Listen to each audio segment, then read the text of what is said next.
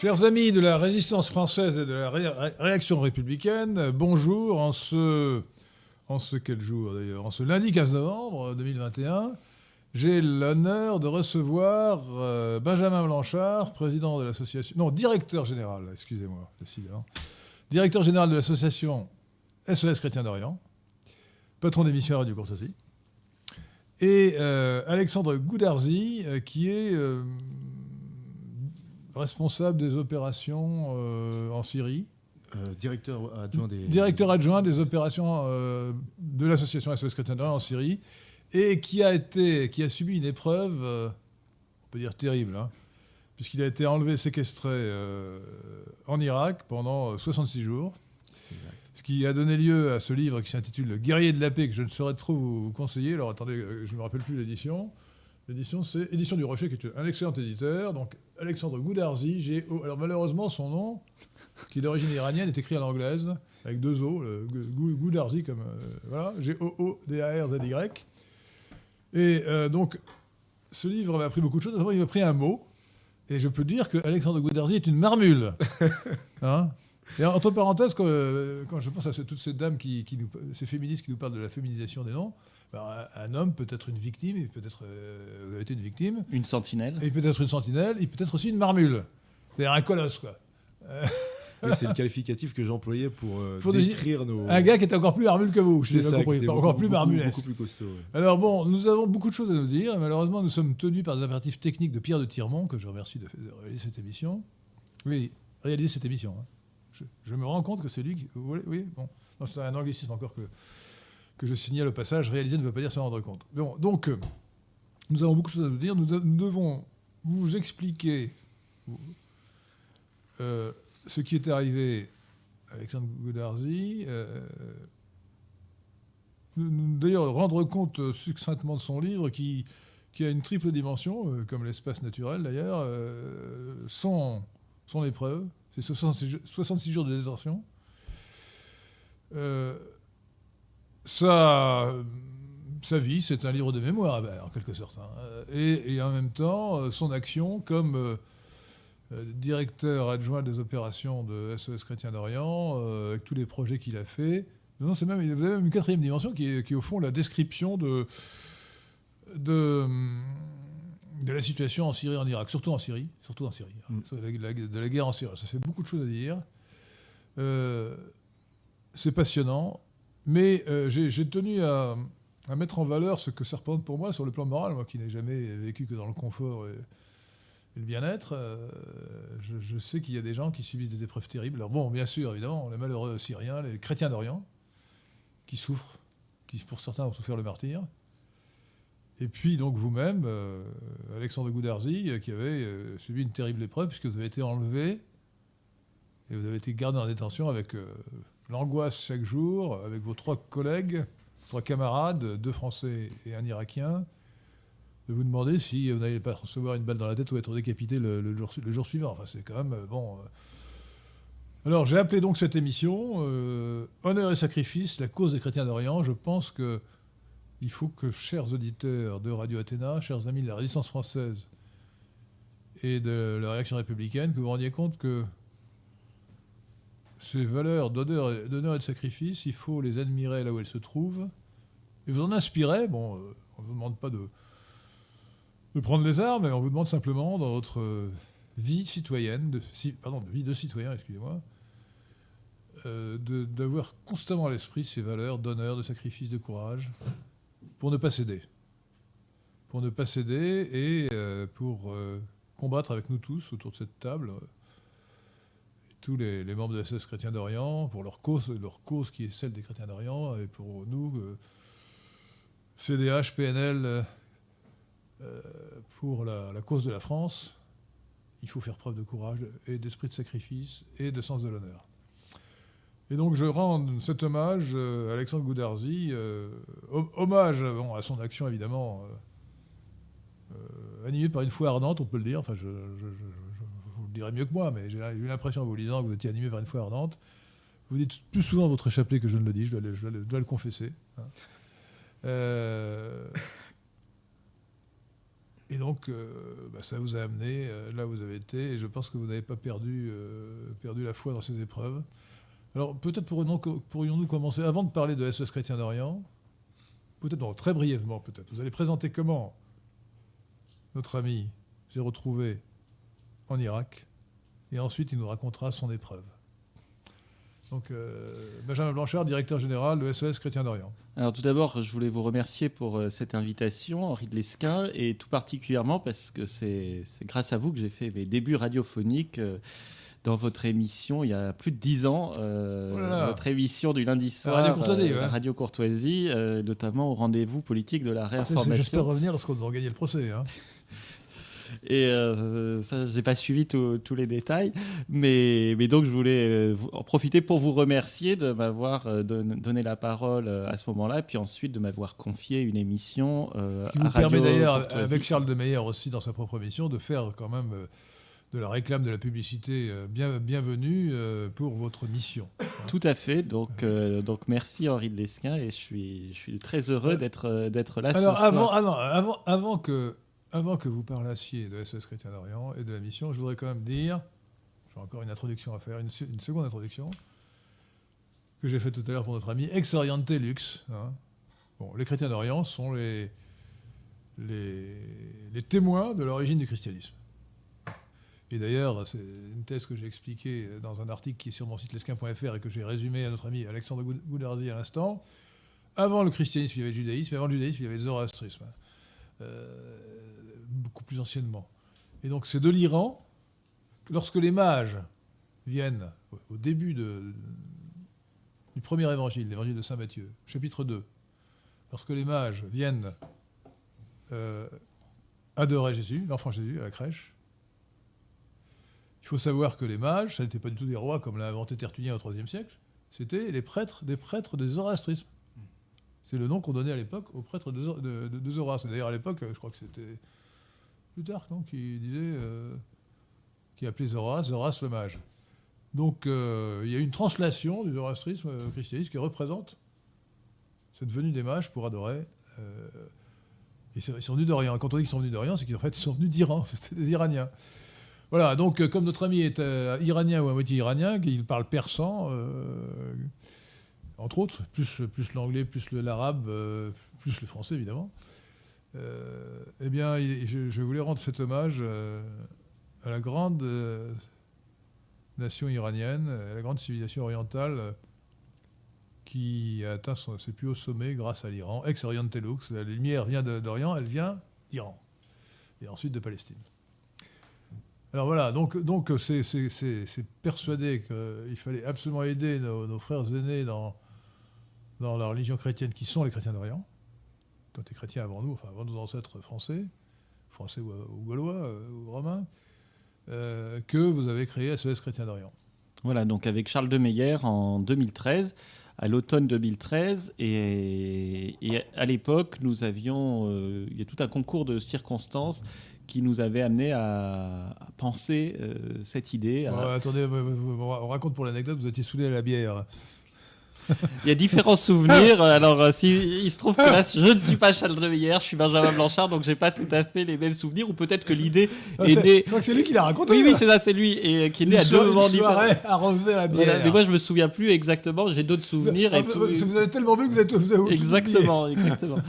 Euh, non, non, mais je me souviens surtout d'une euh, fin d'émission euh, à Radio Courtoisie dans laquelle j'avais invité trois, trois Syriennes et puis aussi par téléphone Jean-Claude Antacli, hein, qui est franco-syrien, et tous à la fin de l'émission m'avaient dit mais il faudrait que vous veniez voir en Syrie.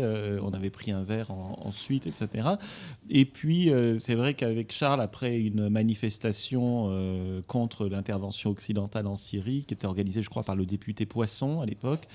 Euh, Jean-Frédéric Voilà, c'est là que nous étions peut-être allés boire des, bières et c'est là que nous nous étions dit il faudrait faire autre chose. Il y avait trois vraiment événements qui étaient à peu près concomitants qui nous ont euh, incité à, créer l'association, en tout cas à penser à, ce projet.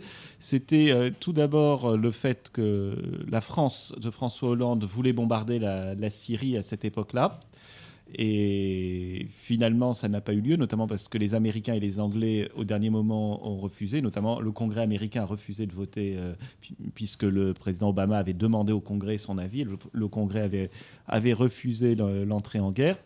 Et donc, François Hollande s'était retrouvé euh, tout seul et n'y était pas allé. Tant mieux. Euh, le deuxième euh, événement, c'était la prise du village de Maaloula en Syrie. C'est un petit village près de Damas. Très, très, très cher à SS Chrétien d'Orient. Exactement, puisque c'est un même, peu même parce que c'est là que vous êtes marié, si j'ai bien compris. Exactement. Euh, Alexandre Goudarzi a, trouvé sa femme à Alep. Elle s'appelle Fimi. C'est ça. Fimi. Hein il a une belle photo du mariage. il s'est marié à Maloula. et il s'est marié à Maloula. Dans une église reconstruite grâce aux bienfaiteurs de SOS Chrétien d'Orient. Merci aux bienfaiteurs et à l'association SOS Chrétien d'Orient. Et, euh, et, donc ce village, qui est un village principalement chrétien, mais en tout cas euh, dont, tous les habitants parlent l'araméen, donc un, un, ah dialecte, un dialecte issu de, de l'araméen. c'est de l'araméen dialectal, hein. c'est pas de l'araméen comme il était. Il a évolué, il a évolué, bien entendu. Et euh, donc ah, il parle araméen et pas arabe, ouais. Exactement. Donc c'est vraiment... je veux dire que l'araméen c'est la langue du Christ. Hein, euh, voilà. Et donc c'est lorsque, vraiment... lorsque, mais lorsque le Christ sur la croix dit Eli Eli lama sabachthani, sabachthani, euh, Eli Eli lama sabachthani, je ne me rappelle plus la dire syllabe. Eli Eli lama, lama sabachthani. Ça finit par i, oui. Lama Ça veut dire mon Dieu, mon Dieu, pourquoi vas-tu abandonner? C'est de l'araméen, ce n'est pas de l'hébreu. le Christ ne parlait pas hébreu. C'est un juif qui parlait, un juif non, non pharisien, euh, non sadducéen, qui parlait araméen. Voilà, donc c'est un village Maloula qui est vraiment euh, très symboliquement très, très important. Et donc ce village venait d'être pris par euh, le front al-Nosra, qui est la branche syrienne d'Al-Qaïda. Dont Fabius avait dit, euh, Fabius, ministre des Affaires étrangères à l'époque, avait dit qu'il faisait du bon boulot. Lors, dans un entretien, euh, dans un article du Monde de décembre 2013. Alors ce n'est pas nous qui l'avons inventé. C'est cité dans, par Gary de la Paix. Parce hein. que je sais que certains, euh, certains, et notamment des homologues d'autres associations, nous ont reproché d'avoir inventé cette phrase. Elle est dans un article. Bien sûr, bah, bah, comment peut-on vous dire Cette phrase est bien connue. Bien sûr, elle est dans un article du Monde de décembre 2013. Je n'ai plus la date exacte, mais elle est dans un article du Monde. Et, euh, et ce n'est pas une invention de SOS Chrétien d'Orient ou, de Benjamin Blanchard. Laurent Fabius, l'homme du sang empoisonné, qui est actuellement président du Conseil constitutionnel, euh, qui a fait la carrière que vous savez, euh, malgré le sang empoisonné qu'il a sur les mains. et donc l'auteur de cette formule incroyable, le Front al-Nosra, c'est Al-Qaïda fait du bon travail. Sur le terrain en Syrie. non mais attendez, c'est mais il faut, le, il faut le lire pour le croire, il faut l'entendre pour le croire. C'est-à-dire que comment peut-on être gouverné par des gens aussi sots, aussi criminels, aussi bêtes que ces gens qui ont soutenu les islamistes, les terroristes islamistes en, Syrie? Vous lisez le livre d'Alexandre Goudardi, vous comprendrez, c'est hallucinant. Évidemment, vous pouvez critiquer Assad, qui n'est pas un grand démocrate, tout ce que vous voulez, bon. mais soutenir des islamistes qui sont en plus ceux qui nous exportent le terrorisme, c'est une folie. Voilà. Et alors le troisième élément déclencheur, c'est à l'époque, le ministre de l'Intérieur était Manuel Valls et il avait déclaré qu'il y avait plusieurs milliers, je crois, euh, français, en tout cas de personnes avec des papiers français qui combattaient euh, avec le groupe terroriste État islamique en Syrie et en Irak. Bon, je ne sais pas, je me souviens plus exactement, mais il y, en avait un certain nombre. Et donc nous nous étions dit, c'est quand même malheureux que les actions de la France dans la région, ça soit d'exporter des terroristes islamiques et de euh, vouloir envoyer des bombes. Et c'est comme ça qu'est né euh, le projet d'aller fêter Noël en Syrie en apportant euh, des cadeaux, des, présents pour Noël aux pauvres Syriens et notamment les chrétiens qui, avaient notamment les, les, déplacés de Maloula qui avaient dû fuir Maloula en raison de l'invasion du village par le front al-Nosra, donc Al-Qaïda en Syrie, je répète. Donc voilà comment est née l'idée. Et donc nous étions partis à 19 en décembre 2013 pour la première opération Noël en Syrie. Alors Alexandre euh, me dit que ce n'est pas exact. Mais Alexandre Goudarzi me dit que c'est pas mais, alors ça, Je vous dis ça pour vos émissions aussi. Il hein. faut toujours dire le nom de famille. Parce que des Alexandres, il y en a euh, beaucoup. Hein, depuis Alexandre le Grand. Parce qu'Alexandre Goulardine, il n'y en a qu'un seul. Donc Alexandre la Marmule. Alors si vous voulez, Alexandre la Marmule. Oh, là, il va peut-être se, il va, il va peut se vexer. Donc, il, il, vaut mieux ne pas vexer une marmule. Hein. Donc je crois qu'Alexandre Goulardine nous avait écrit à l'époque pour euh, partir avec ce, ce, premier groupe, mais que ce n'avait pas été possible parce que c'était complet. Que ah, mais on en parle dans le livre. Hein, c'était un peu au dernier moment, mais alors je sais pas, peut-être que vous non, en parlez dans le livre. Effectivement, j'en parle pas, mais, euh, l'année suivante. Je sais que... parler bien près du micro. Mais je sais que tu, tu m'en avais parlé, mais moi c'est vrai, je me souviens pas avoir postulé, avoir demandé la première fois. Je me souviens l'avoir fait. Euh, bah, l'année qui suivait. Quoi. Voilà, et donc nous étions partis à 19 euh, pour euh, fêter Noël en Syrie et distribuer des, des présents, etc. Et puis dans l'avion du retour avec Charles de Meyer, eh bien, nous sommes posé la question que fait-on Allons-nous arrêter ou continuons-nous Et nous avons décidé de continuer, d'aller fêter Pâques en Irak euh, quelques mois plus tard. Et c'est comme ça que l'association s'est lancée vraiment euh, de manière pérenne, puisqu'au début c'était une idée pour un coup.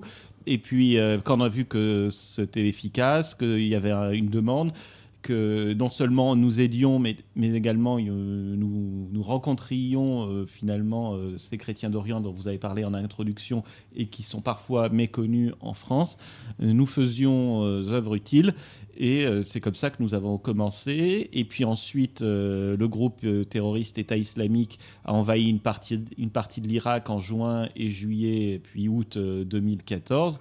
Et à partir de ce moment-là, nous avons commencé une mission permanente en Irak, dans le nord de l'Irak, notamment auprès des déplacés qui avaient fui la plaine de Ninive. Dans la région kurde au nord, exactement. Erbil. Hein, Erbil. Et depuis, nous n'avons plus jamais quitté le terrain, que ce soit en Irak, en Syrie. Et puis après, ça s'est développé dans d'autres pays, en, Jordanie, au Liban, en Égypte, et puis désormais en Arménie et en Éthiopie, avec également des projets au Pakistan, mais où c'est beaucoup Pourquoi plus... Pourquoi l'Éthiopie? Parce que l'Éthiopie est un pays où les, chrétiens. Euh, oui, l'Arménie, l'Arménie, ils sont à 100% euh, chrétiens, mais, je pense à l'Éthiopie en particulier, alors, parce que l'Éthiopie est malheureusement plongée dans une horrible guerre civile entre Tigréens et Amara, euh, mais mais les, Tigréens comme les Amaras sont des, sont des chrétiens. Tout à fait. Ils ne sont pas des, chrétiens persécutés par les musulmans. Mais le but de l'association n'est pas exclusivement de travailler euh, auprès des chrétiens qui seraient en, conflit avec une majorité musulmane ou avec un État ou avec des minorités euh, musulmanes extrémistes, excitées, etc. Le but, c'est vraiment d'aider au maintien de la présence chrétienne dans l'est de la Méditerranée et l'est de l'Afrique. Donc, quel que soit le motif de l'émigration, euh, nous nous sentons concernés. Donc, l'émigration peut être causée par la guerre, par les difficultés euh, économiques ou par plein d'autres euh, problèmes. c'est un point important. Vous voulez, vous voulez que les chrétiens d'Orient puissent rester chez eux au lieu de quitter comme ils l'ont fait déjà massivement, euh, leur patrie. Exactement, et notre devise, c'est vraiment aidez-nous ici à les aider là-bas. Ça montre bien que nous ne sommes pas une association. Les aider. Nous ne sommes pas une association qui aide à l'émigration ou qui euh, distribue des, visas, etc. Ce n'est pas du tout notre, euh, notre objet et, et, notre propos. Et d'ailleurs, je crois que notre travail sur place, et Alexandre Goudarzi le dirait mieux que moi, peut-être le dira mieux que moi, notre travail sur place serait impossible si nous nous lancions dans l'aide dans à obtenir des visas, puisqu'il n'y aurait plus de rapport possible avec nos, euh, nos amis euh, syriens, irakiens, etc., des, rapports normaux, si euh, nous les aidions à avoir des visas, puisque nous ne serions plus que des distributeurs ou des facilitateurs de, visas. Donc ça serait très problématique. On, peut dire que tous ceux qui connaissent un peu votre action l'admirent pour son inspiration et pour sa, qualité d'organisation, hein. qu'on doit en grande partie à vous-même. Benjamin Blanchard, il faut vous rendre un chapeau. Hein le chapeau. c'est euh, très aimable à, vous, mais, euh, peut-être que j'ai aussi, avec Charles, nous avons su nous entourer de, bonnes personnes. Charles de Meyer avait des bonnes personnes aux bons, aux bons endroits. Et, euh, voilà, qui était chef de mission en Syrie pendant 4 ans, 5 ans. 5 ans, 5 ans et qui, qui, a fait un excellent travail, qui maintenant travaille au siège de l'association, donc à la direction des opérations, c'est-à-dire qu'il chapeaute l'ensemble des, des, terrains où nous intervenons. Et, euh, et c'est vrai que nous, nous avons eu peut-être, c'est peut-être la providence, la chance, diraient certains, ou le, le, nez euh, pour le recrutement. Mais en fait, le recrutement s'est fait de manière assez naturelle en fonction des candidats qui, qui arrivaient. disons tout de suite, faisant la publicité de votre association, Comment fait-on pour vous joindre? Comment fait-on pour vous aider? Alors, n'oubliez pas, chers amis auditeurs de Radio Athéna, de commencer par aider Radio Athéna et le PNL. Mais lorsque vous aurez réglé votre bol à Radio Athéna, n'oubliez pas de faire une bol supplémentaire euh, en faveur de SOS Chrétien d'Orient. Alors, donnez toutes les informations. Avez-vous un site internet? Alors, le site internet, c'est très simple c'est www.soschrétiendorient.fr, donc chrétien au pluriel, tout attaché, sans apostrophe, sans accent. Donc, www.soschrétiendorient.fr. Ensuite, euh, il y a le téléphone, bien sûr, avec euh, le numéro 01 83 92 16 53. je vais le noter, puis je vais comme ça, je à la fin. Alors, le numéro de téléphone de SOS Canadien, c'est 01 83 92 16 53. 01 83 92 16 53. Vous avez peut-être une adresse électronique aussi, non? Également, l'adresse électronique est contact soschrétiendorient.fr.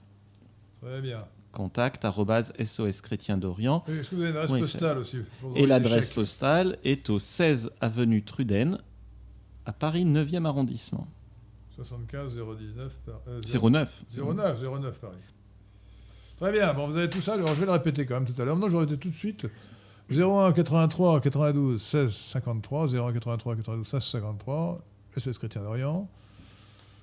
Contact soschrétiendorient.fr. Chrétien, c'est au pluriel, évidemment, avec un S. 16 hein. rue, 16 avenue Truden, 75 009 Paris. Voilà. Ça, vous avez tout. Et puis, euh, oui, non, puis euh, j'aurais dû répéter www.soschrétiendorient.fr. On doit même pouvoir vous faire des, dons en ligne, non euh? Tout à fait, les dons en ligne. alors, on ne peut plus, c'est intéressant de le préciser pour les auditeurs de Radio Athéna que nous ne pouvons plus recevoir de dons via Facebook depuis une semaine, puisque la plateforme Facebook a censuré euh, nos cagnottes en ligne au motif euh, que euh, nous serions des, gens très dangereux, que nous travaillions dans des pays avec lesquels il ne faut pas travailler et que donc. Euh, ah, à cause de, votre, de vos accointances syriennes. Exactement. Ah, c'est effrayant. Mais, ce, qui, ce, qui, est intéressant, parce que ça, cela montre à quel point les sanctions se durcissent et se renforcent, puisque l'association, comme je l'ai dit euh, il y a quelques minutes, a été créée en 2013. Depuis 2013, nous recevons de l'argent via Facebook, donc avec des cagnottes en ligne. Et bien là, maintenant, en 2021, cela vient d'être fermé. Hmm, ah non, mais il y a une, aggravation de la censure sur Internet. D'ailleurs, je vous, invite, d'ailleurs, chers, amis auditeurs de Radio Athéna, notamment à rejoindre notre canal Telegram. Donc, le canal s'appelle euh, l'esquin PNL, hein, L-E-S-Q-U-E-N-P-N-L. On va pouvoir le trouver par. Euh, il y a en lien sous la vidéo. Hein? Voilà, le lien est sous la vidéo, mais il faut, il faut avoir, il faut, il faut télécharger l'application Telegram, c'est très facile. Et ensuite. Euh, et j'en profite euh, pour les auditeurs de Radio Athéna qu'ils peuvent également rejoindre le canal Telegram de SOS Chrétien. Ah bah, je, je, vais le faire de ce pas. Alors là, je ne l'avais pas encore fait, pardon. Voilà, Alors, euh, j'ai envie de vous poser quand même une question vicieuse, me faire l'avocat du diable, et vous dire, mais écoutez, cher monsieur Blanchard, vous êtes bien gentil. Le Chrétien d'Orient, c'est une grande cause, mais euh, vous n'êtes pas les premiers. Moi, je connais une association, c'est la stricte vérité, qui existe peut-être 100 ans. Oh, beaucoup plus même. Qui s'appelle l'œuvre d'Orient, qui est d'ailleurs présidée, me semble-t-il, par le frère de Bruno Gollnisch, Monseigneur Gollnisch. Voilà, qui est, mon homologue, qui est le directeur de, l'œuvre d'Orient. Monseigneur Gollnisch? Oui, le président. Alors, euh, je sais pas. En tout cas, c'est le chef opérationnel. Euh, et il semble que cette association est, est mal perçu votre arrivée euh, dans son euh, dans dans son dans sa chasse gardée alors, euh, l'œuvre d'Orient existe, je crois, depuis 160 ans. Donc, voilà, nous existons depuis 8 ans. Donc, nous, nous n'avons absolument pas la prétention de nous comparer à, cette association, qui, je rappelle, est une œuvre d'église de l'archidiocèse de, de, Paris. Euh, fondée sous le Second Empire. Et en fait, vraiment, euh, nous respectons beaucoup leur, euh, leur, travail et nous avons pu constater sur le terrain le, le, travail sur le très long terme qui a été fait, notamment de soutien aux écoles, de soutien aux, aux diocèses catholiques, etc. Le, nous, notre association SOS Chrétien d'Orient est quand même assez différente puisque d'une part, nous sommes tous des laïcs, nous sommes une association loi 1901, une association indépendante, c'est-à-dire que nous ne dépendons pas d'un diocèse, nous, nous, encore moins du, du Saint-Siège.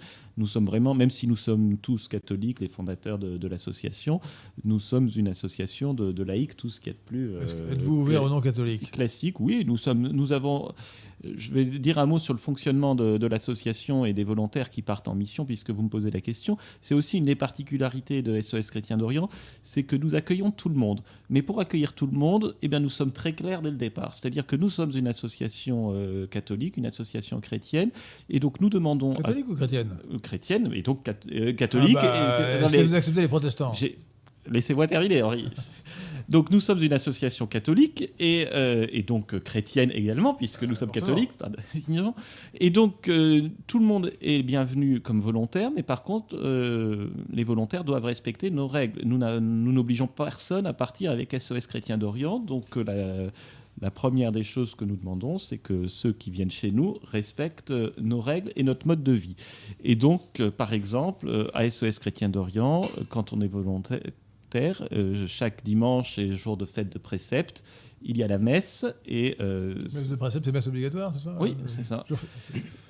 Et, euh, et, en fait, ce n'est pas un choix. Et pareil, le matin, tout le monde prie ensemble euh, pour commencer la journée, avant les repas, euh, etc. Donc, on essaye d'insuffler une vraie vie chrétienne. dans, presque une, une congrégation. Dans, dans, nos, dans, nos, missions. Et donc, une fois ces règles posées, bah, nous avons tout à fait la possibilité d'accueillir tout le monde. Et nous avons des chrétiens d'autres confessions qui sont venus, mais nous avons également des gens non chrétiens qui sont partis comme volontaires, que ce soit des, des athées ou des agnostiques. En France, c'est quand même courant, notamment Dans, la jeunesse, et parfois d'autres religions. Euh, je crois même qu'il y avait eu un juif qui était parti avec nous, pratiquant, oui, et des plusieurs musulmans qui sont partis et qui n'étaient pas, pas forcément des, des, chiites, j'espère. Des chiites, des sunnites, qui n'étaient ah. pas forcément des musulmans en voie de conversion, qui étaient parfois des, pieux musulmans, mais qui avaient voulu, euh, par charité, aller aider les, peut-être par expiation également, aller aider, euh, aller aider les chrétiens d'Orient, mais ils avaient accepté de se plier à nos règles.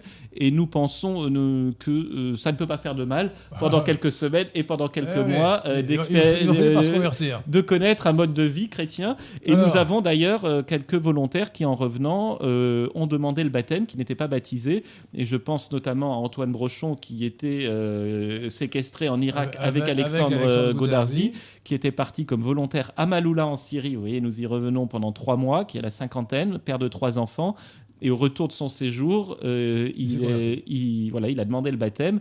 Et, euh, hein. et depuis, je crois que c'est un, pieux catholique. Et après, il est, il est parti chez SOS Chrétien d'Orient pour être chef de mission en Jordanie puis en Irak. Oui, oui, non, mais vous êtes un homme de charité. C'est une œuvre de charité que vous menez.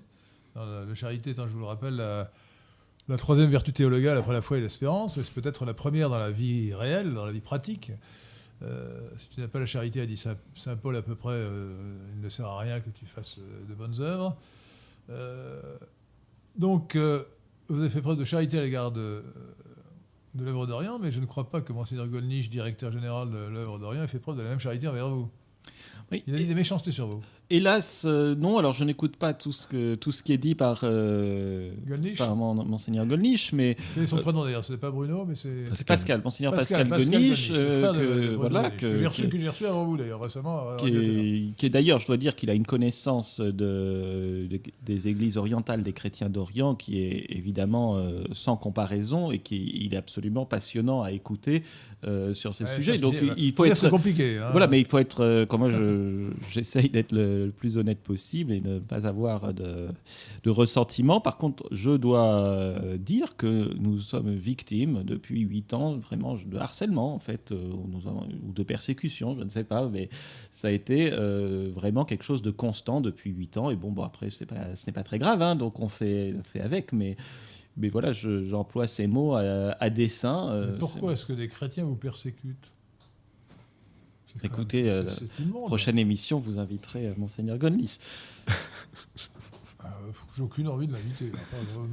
le simple fait qu'il ait, dénigré votre action me, me dégoûte, honnêtement. Franchement, bon, il aurait pu, il aurait pu dire nous, chez nous c'est mieux, bon, on n'aurait pas pu le, reprocher.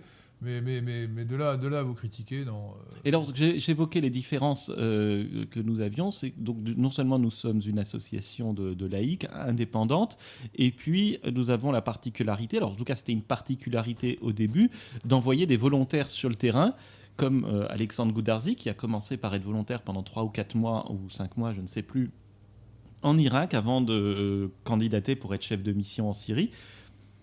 Et donc ça, c'est vraiment une particularité de SOS Chrétien d'Orient qui, je crois, a fait des émules, puisque désormais les autres associations envoient également des volontaires sur le terrain, et je ne peux que, que m'en réjouir. Une autre particularité de l'association, c'est que comme nous sommes une association euh, de laïcs, nous ne sommes pas liés à l'Église catholique euh, de manière... Euh, organique, nous travaillons avec tout le monde. C'est-à-dire que nous travaillons bien sûr avec les églises catholiques, mais également avec les municipalités, avec parfois les administrations, et puis également avec les autres euh, confessions chrétiennes, donc principalement les églises orthodoxes ou orthodoxes orientales, donc, et puis également avec des associations de la société civile, comme en, Syrie, au Liban, en Irak. Beaucoup de nos employés aussi qui sont, qui sont musulmans aussi. monsieur, monsieur Inquisiteur, c'est son nom sur sur YouTube nous dit euh, volontaire ou bénévole? Alors, ce sont des bénévoles. Ce sont des bénévoles. Alors, c'est vrai que j'ai appris récemment, grâce. Alors, c'est peut-être la même personne qui nous avait, euh, qui nous avait interpellé sur, euh, sur Twitter à cause de l'usage du mot volontaire. J'ai appris que c'était un, un, anglicisme. Donc, bénévole? Non, volontaire. Alors en tout cas, il y a ah, dans ce sens, dans cette exception peut-être. Voilà qu'il fallait dire des bénévoles. Alors c'est un peu compliqué maintenant, après 8 ans, de changer le terme, puisque nous utilisons le, mot bénévole pour les gens qui nous aident euh, en France. Alors euh, peut-être que nous devrions changer. Je, vérifierai, je ne sais pas. Alors, je vous mais j'ai vu il y a une semaine ou deux quelqu'un qui nous a, interpellé. Il y a des gens qui inventent des, faux anglicismes. à vérifier. À vérifier. Euh, donc moi je, me lance quand, je dis que c'est un anglicisme, j'ai vérifié. Mais donc les volontaires sont, sont bénévoles, ils, ils payent leur billet d'avion pour aller. Et par contre, euh, l'association, donc les bienfaiteurs de l'association, euh, euh, s'occupent de pourvoir à leur nourriture, leur logement, leur assurance. Et bien sûr, nous leur demandons également de faire des, campagnes de levée de fonds avant leur départ et pendant leur mission pour qu'ils trouvent de leur côté des, bienfaiteurs pour financer leur, mission. non, je, je, vois des questions. c'est là, je, la trouve drôle pour ceux qui connaissent un peu les mathématiques, mais euh, si, le Parti chrétien-démocrate était, au pouvoir, suivrions-nous la loi de Poisson La loi de Poisson, c'est une, loi, une loi, une loi euh, probabilité, je crois, il me semble, non hein, euh, En mathématiques. Hein. Alors, Von Ramnit vous demande faut-il partager. Alors, la question c'est associée à vous, Alexandre Goudardi. Faut-il partager la Syrie entre les ethnies alaouites et sunnites et chrétienne pour éviter les conflits comme celui qui dure depuis 10 ans. Partage de la Syrie, est-ce que vous pensez que ça a un sens? Alors déjà, je pense que ça... Peut-être qu'Alexandre Godarzi n'aura pas la même opinion que, moi, mais je pense que déjà, ça, euh, ne résoudrait pas les conflits euh, actuels, puisque le conflit actuel n'est pas qu'une guerre entre sunnites et alaouites, ou sunnites et tous les autres. C'est aussi une guerre entre les... Euh, la population sunnite entre d'une part une population pauvre, rurale et très radicale euh, religieusement, et une bourgeoisie urbaine euh, très, riche. marxiste, c'est des classes. Hein. Ou très riche, ou très riche, et qui a une vision de l'islam euh, sunnite peut-être assez différente. Que, non, mais on peut autre chose qui est dans le livre d'Alexandre Goudardi, d'ailleurs, c'est que ça ne résoudrait pas le, sort des chrétiens, parce que les chrétiens sont dispersés, ils n'ont pas, ils n'ont pas. Euh, en revanche, on pourrait imaginer, on aurait pu imaginer, mais c'est pas, pas souhaitable, que les Alaouites qui sont, euh, qui sont sur la côte, euh, la côte ouest, enfin sur la côte de la Méditerranée, euh, se, créent leur, principauté indépendante et que le reste soit sunnite. Mais ce n'est pas souhaitable. Il vaut mieux que l'ensemble reste uni. Euh. Oui, et j'ai l'impression que, bien sûr, ce sont des États-nations qui sont en construction, mais euh, la Syrie est un État-nation imparfait, peut-être, mais qui, qui, a aussi une certaine réalité Et on l'a bien vu, ne serait-ce que lors des matchs de balle au pied, des tournois de balle au pied, où il y avait quand même un patriotisme, y compris dans les zones contrôlées par les rebelles. Donc euh, il y a quand même un sentiment euh, national qui existe. Alors euh, bien sûr, c'est la plus faible expression, les, tournois de sportifs, etc. mais, mais, quand même, c'est un signe. Euh, et, alors, évidemment, le fait que les conflits soient attisés par les puissances extérieures, qu'elles soient régionales ou, euh, mondiales, n'aide pas à la construction de, cet État-nation. C'est un peu la même chose pour les, pays voisins. Mais euh, cet État-nation a quand même une, existence qui n'est pas totale, mais qui, existe quand même. Deux, questions. Maxence de Touraine. Monseigneur Pascal Golnisch vous reproche, à vous, SOS Chrétien d'Orient, notamment vos liens avec le RN ex-FN et votre prétendue partialité en faveur de Bachar el-Assad. Qu'en est-il réellement? Alors pour honnêtement, la, réponse est là. Oui. Dans, l'île d'Alexandre Goudarzi, euh, guerrier de la paix. Mais pour les liens, nous n'avons aucun lien organique avec euh, quelques partis politiques, que ce soit le, oui, le Rassemblement national. il se trouve que j'ai travaillé pendant un an et demi euh, comme assistant parlementaire pour un député européen euh, du, Front National. Mais euh, j'espère qu'après un an et demi, j'ai 39 ans, j'espère que j'ai le droit de faire autre chose dans ma vie que d'assistant parlementaire. Permettez-moi de dire, honte à, honte à monseigneur Pascal Gollnisch, qui d'ailleurs est, quand même le frère de Bruno Gollnisch, c'est bien de le rappeler. Ancien numéro du, du Front National.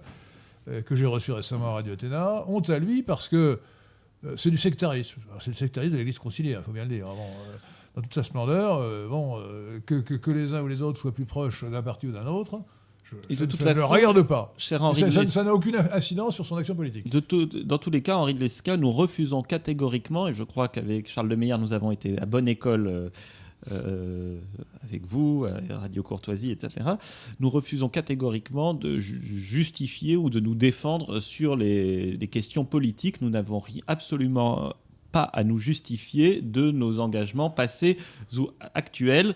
Euh, seul compte notre action et le travail que nous faisons et ne nous, nous laisserons pas engager dans ce piège euh, de, la, de, la, gauche ou de, de n'importe qui. Et la deuxième question de Max de Touraine ce que je voulais y répondre. Ah, c'est savoir si vous étiez lié à Bachar el-Assad. La réponse est oui, non, mais ça pas, ce, n'est pas sérieux. Nous travaillons en Syrie avec les autorités euh, légales du pays. la conclusion du livre d'Alexandre Goudardi est un peu sévère. Vous, vous, vous dites quand même c'est c'est un dictateur euh, euh, euh, qui n'est pas très démocrate. Quoi.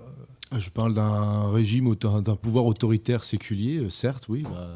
Bah, c'est bah, clair que ça. On ne peut pas dire que vous lui tracez une couronne à la fin. Hein. Mais en tout cas, nous travaillons avec les autorités syriennes comme nous travaillons avec les autorités libanaises, les autorités arméniennes, les, les autorités kurdes du nord de l'Irak, les autorités fédérales irakiennes, les autorités égyptiennes, quel que soit le pays. Nous sommes des gens respectueux des autorités légales des pays. On travaille avec les ennemis historiques de Assad au Liban. Euh, voilà. Question, question, question de. Et, pardon, Henri Lesquin, et je dois dire que les autres associations qui travaillent en Syrie sont également, de, en tout cas catholiques, donc euh, notamment l'œuvre d'Orient, travaillent également dans le respect des lois syriennes, ni ah, plus ni moins que nous. Voilà. Euh, alors, une autre question plus vicieuse d'un certain Publicité Cosmopolite 2.0. Faut-il être plus solidaire d'un chrétien d'Orient que d'un français musulman? C'est vraiment une question vicieuse. Je vous la pose parce que parce qu'elle me paraît tellement vicieuse que j'ai envie de vous la poser. Bah, moi, je me la pose pas, donc je ça. Hein? Non, mais en tout cas, moi, nous, nous travaillons auprès des chrétiens d'Orient. Nous nous appelons SOS Chrétiens d'Orient. Si monsieur veut créer SOS Musulmans de France, euh, grâce lui s'en rendu. Alors, je vais répondre pour vous. Parce que Maxence de Touraine répond d'ailleurs à ce publicité Cosmopolite de zéro. Il dit s'il est assimilé, certes, Néanmoins, nul ne, peut, être vraiment pieux français et vraiment musulman. Nul ne peut être à, la fois pieux musulman et vraiment français. Parce que l'islam est, incompatible avec notre identité nationale et avec la civilisation occidentale. Alors peut-être faudra-t-il maintenant que vous présentiez euh, l'histoire d'Alexandre Goudarzi, donc euh, comment il est arrivé en Irak, et ensuite c'est lui qui va nous raconter son, épreuve euh, terrible de 66 jours. Voilà, donc Alexandre Goudarzi nous avait contacté, je crois, il y, a un petit débat, je n'ai pas retrouvé les archives, mais pour faire partie de la première expédition, ça n'avait pas été possible. En tout cas, ça c'est certain, il nous a contacté un an plus tard, un peu plus en avance, pour faire partie de la troisième expédition en Syrie, donc qui était euh, Noël en Syrie 2014, euh, ou Noël pour la Syrie, plutôt la deuxième opération. et donc qui s'est jointe à nous. Nous étions 8 ou, ou 9 à partir de nouveau pour deux semaines fêter Noël en Syrie. Alors cette fois, nous pouvions aller à Maloula, qui avait été libéré euh, du front al-Nosra, donc Al-Qaïda en Syrie, par l'armée euh, arabe syrienne et ses alliés. Euh, l'armée officielle, hein, voilà. l'armée légale. Donc ses alliés, c'est principalement à l'époque, c'était surtout le, Hezbollah, donc la milice libanaise, chiite. libanaise. Et euh, donc les habitants du, village commençaient à revenir et donc nous, nous étions allés là-bas. Je me souviens, nous avions passé, je crois, deux nuits à Maloula euh, dans un froid euh, terrible. Il faisait moins 17. Et, en Syrie Voilà. Et, et donc, dans la montagne peut-être Oui, c'est dans la montagne, c'est à 1200 mètres d'altitude. Ah, oui, et alors pour, pour l'anecdote, nous avions même failli faire brûler le presbytère que nous avions restauré après incendie grâce aux bienfaiteurs de vous avez appris à dire j'ai froid en araméen. Voilà, ce que j'avais posé, bah, comme il n'y avait pas d'électricité pendant la nuit, j'avais posé euh, ma veste, euh, mon paletot sur un, ce qui m'avait semblé être une chaise et qui en fait était un radiateur. L'électricité a été rétablie pendant la nuit et ça a commencé à mettre. électrique, mais le feu. Oui, la, veste a commencé à brûler et heureusement c'est le curé qui était dans deux pièces plus loin qui a senti l'odeur et qui s'est levé avec sa lampe torche à enlever la, la ah. veste était brûlée. Je l'ai ah. encore. Donc, euh, comme relique. Voilà, exactement. Donc, euh, nous étions euh, en Syrie à ce moment-là et nous avons pu nous rendre à Homs, notamment, à, qui est la troisième ville du pays, qui a été proclamée la capitale de la révolution, donc qui a été très très endommagée par les, combats, par des années de, de guerre, et puis dans d'autres villes récemment libérées. Et euh, je crois que ça a été un voyage très marquant pour tout le monde. Alexandre Goudarzi connaissait bien la Syrie pour s'y être rendu à de nombreuses reprises en vacances euh, quelques... avant la guerre, en fait. Mmh. Et je crois que. Commencé, je vous rappelle, en 2011. Hein. Voilà, et je crois que vous avez été très choqué, euh, très frappé de voir l'état du pays qui était quand même très différent de ce que vous aviez connu mmh. dans le, le, passé, pendant les années prospères de la Syrie. Puisque il faut bien dire, et c'est quelque chose qui revient souvent dans la bouche des Syriens, que les années 2000 ont été vraiment la décennie dorée du pays avec une très forte croissance économique, une libéralisation de l'économie qui a permis cette, euh, cette croissance, et l'émergence d'une vraie classe moyenne, d'une vraie et nombreuse classe moyenne.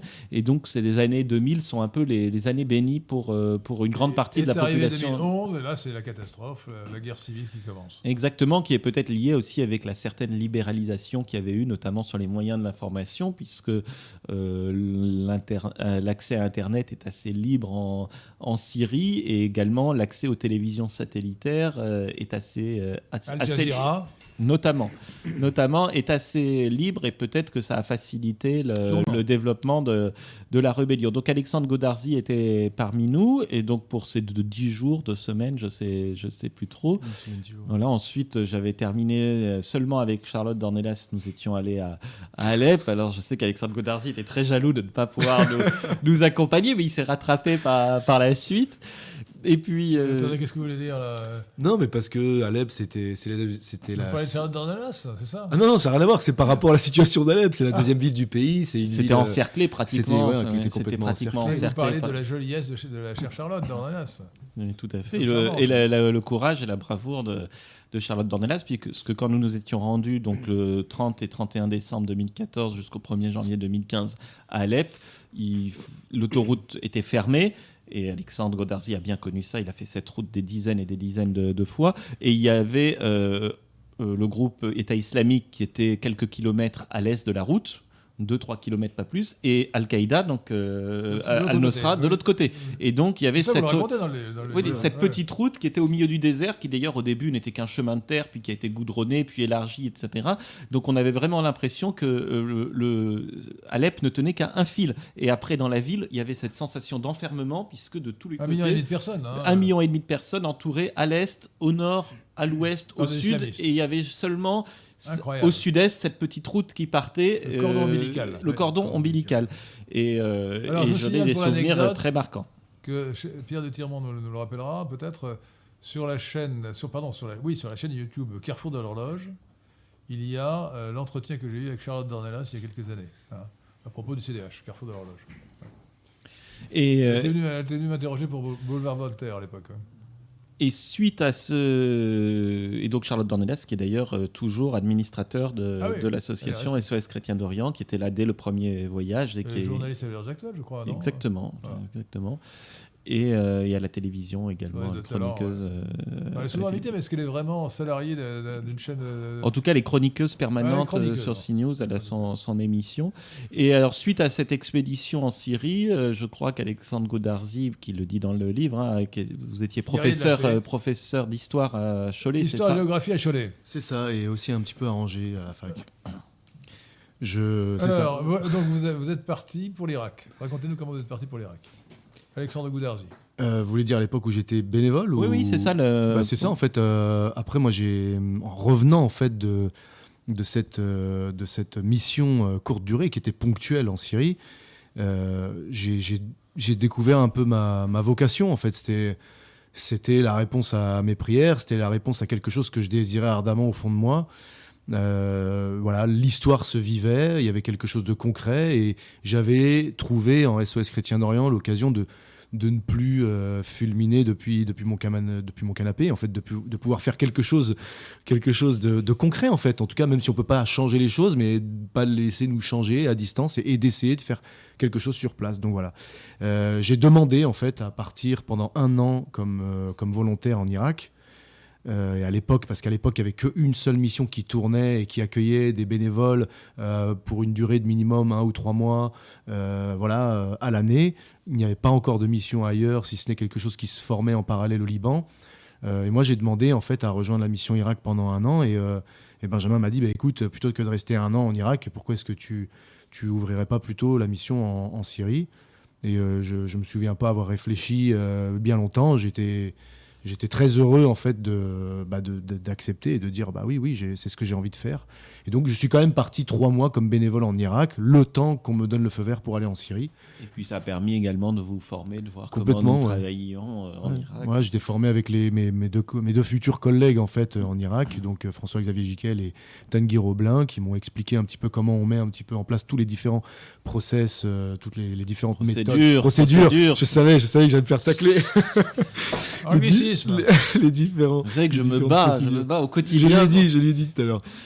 Et donc, euh, Et et alors, donc, pour voilà. préciser que François-Xavier Giquel, qui a été notre premier chef de mission en Irak et qui a été le premier, Vous parlez premier- plusieurs fois dans votre voilà, livre. qui a été le premier volontaire à rester longtemps, puis après, au bout de 5 mois, Et 4 on a- mois, On a quatre- Ah, sa photo dans le livre d'ailleurs. hein. Euh, François Xavier Non, je crois pas. Une mar- une si, marmure si, à la fin, à la fin, à la fin, à la fin. Les photos, Si, si, à la fin. Quand on est- quand on est- quand on il est libéré. je Oui, oui.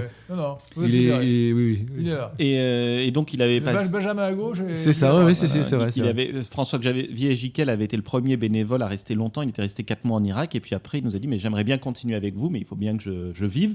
Et est-ce que vous voudriez pas créer un poste de chef de mission en Irak? Donc c'est lui qui a lancé ça. Et maintenant, il est directeur des opérations. Donc c'est le supérieur. Ici Ah, en France, c'est le supérieur direct d'Alexandre Godarzi. Et, et il se déplace, il continue à se déplacer. Et l'autre chef de mission, Tanguy Roblin, qui, qu'Alexandre Goudarzi, qu'Alexandre Goudarzi avait connu en Irak, maintenant Alors, nous a quittés. Maintenant, il travaille pour euh, Action contre la faim. C'est le responsable de la sécurité euh, Oh. pour tout le Centrafrique. Non, maintenant, il est au Nigeria pour le Nigeria, Ouais, d'Action contre la faim. Donc, euh, c'est il y a des donc, de- nos anciens collaborateurs qui ont poursuivi la carrière dans l'humanitaire. euh, Oh, je ne sais pas, mais en tout cas, lui, il est responsable de la sécurité. Il s'occupe de, de alors, la sécurité. Ah non, attendez, moi j'aimerais bien arriver au 20 janvier 2020, donc c'est tout récent, hein, Ah oui. euh, puisque c'est le jour où vous avez été enlevé. Alors comment vous êtes-vous, euh, pourquoi est-ce que vous êtes-vous venu en Irak? Alors votre champ d'action c'était non pas l'Irak mais la Syrie. C'est ça, oui. En fait, euh, Et qu'est-ce que vous êtes arrivé? Moi j'étais chef de mission en Syrie de 2015 à 2020, mais depuis à peu près 2018, soit à peu près trois ans ma- après ma prise de, de fonction en Syrie, j'avais aussi la casquette de responsable du, du développement de l'association dans des lieux où on n'avait pas encore de bureau, c'est-à-dire pas encore de chef de mission, pas encore de volontaires, de bénévoles envoyés sur place, pas de budget à gérer pour des projets qui aident à l'enracinement ou au réenracinement des, chrétiens. Donc, euh, durant depuis 2018, en fait, il m'est arrivé d'aller au Pakistan, d'aller en Arménie, d'aller en Éthiopie. Et je suis allé dans le sud de l'Irak, donc à Bagdad. Euh, il y a déjà une mission au nord, au Kurdistan, qui est établie, bah, comme on l'expliquait déjà depuis le début avec François-Xavier Giquel. Donc c'était la première mission vraiment qui fonctionnait euh, depuis, depuis déjà un certain nombre d'années. Mais il y avait un besoin d'enregistrement et il y avait quelque chose aussi euh, un petit peu de l'ordre de ce qu'on appelle vraiment sur le plan local du vivre ensemble. En fait, tout ce qui procède de la, de, de, de, oui, de la vie ensemble entre convivialité, les La convivialité, en fait. de... le vivre ensemble. Parce non, mais oui, je sais bien que c'est seulement connoté, mais. Ce qui est vrai, c'est bien. Mais ce qui est bien, c'est le sujet. C'est que la Syrie et l'Irak sont partagés entre des communautés très diverses. Alors, il y a d'abord la, distinction purement ethnique entre arabes et non-arabes. Les arabes euh, parlent arabe ou éventuellement euh, araméen, si on peut les assimiler à des arabes, en tout cas une langue sémitique.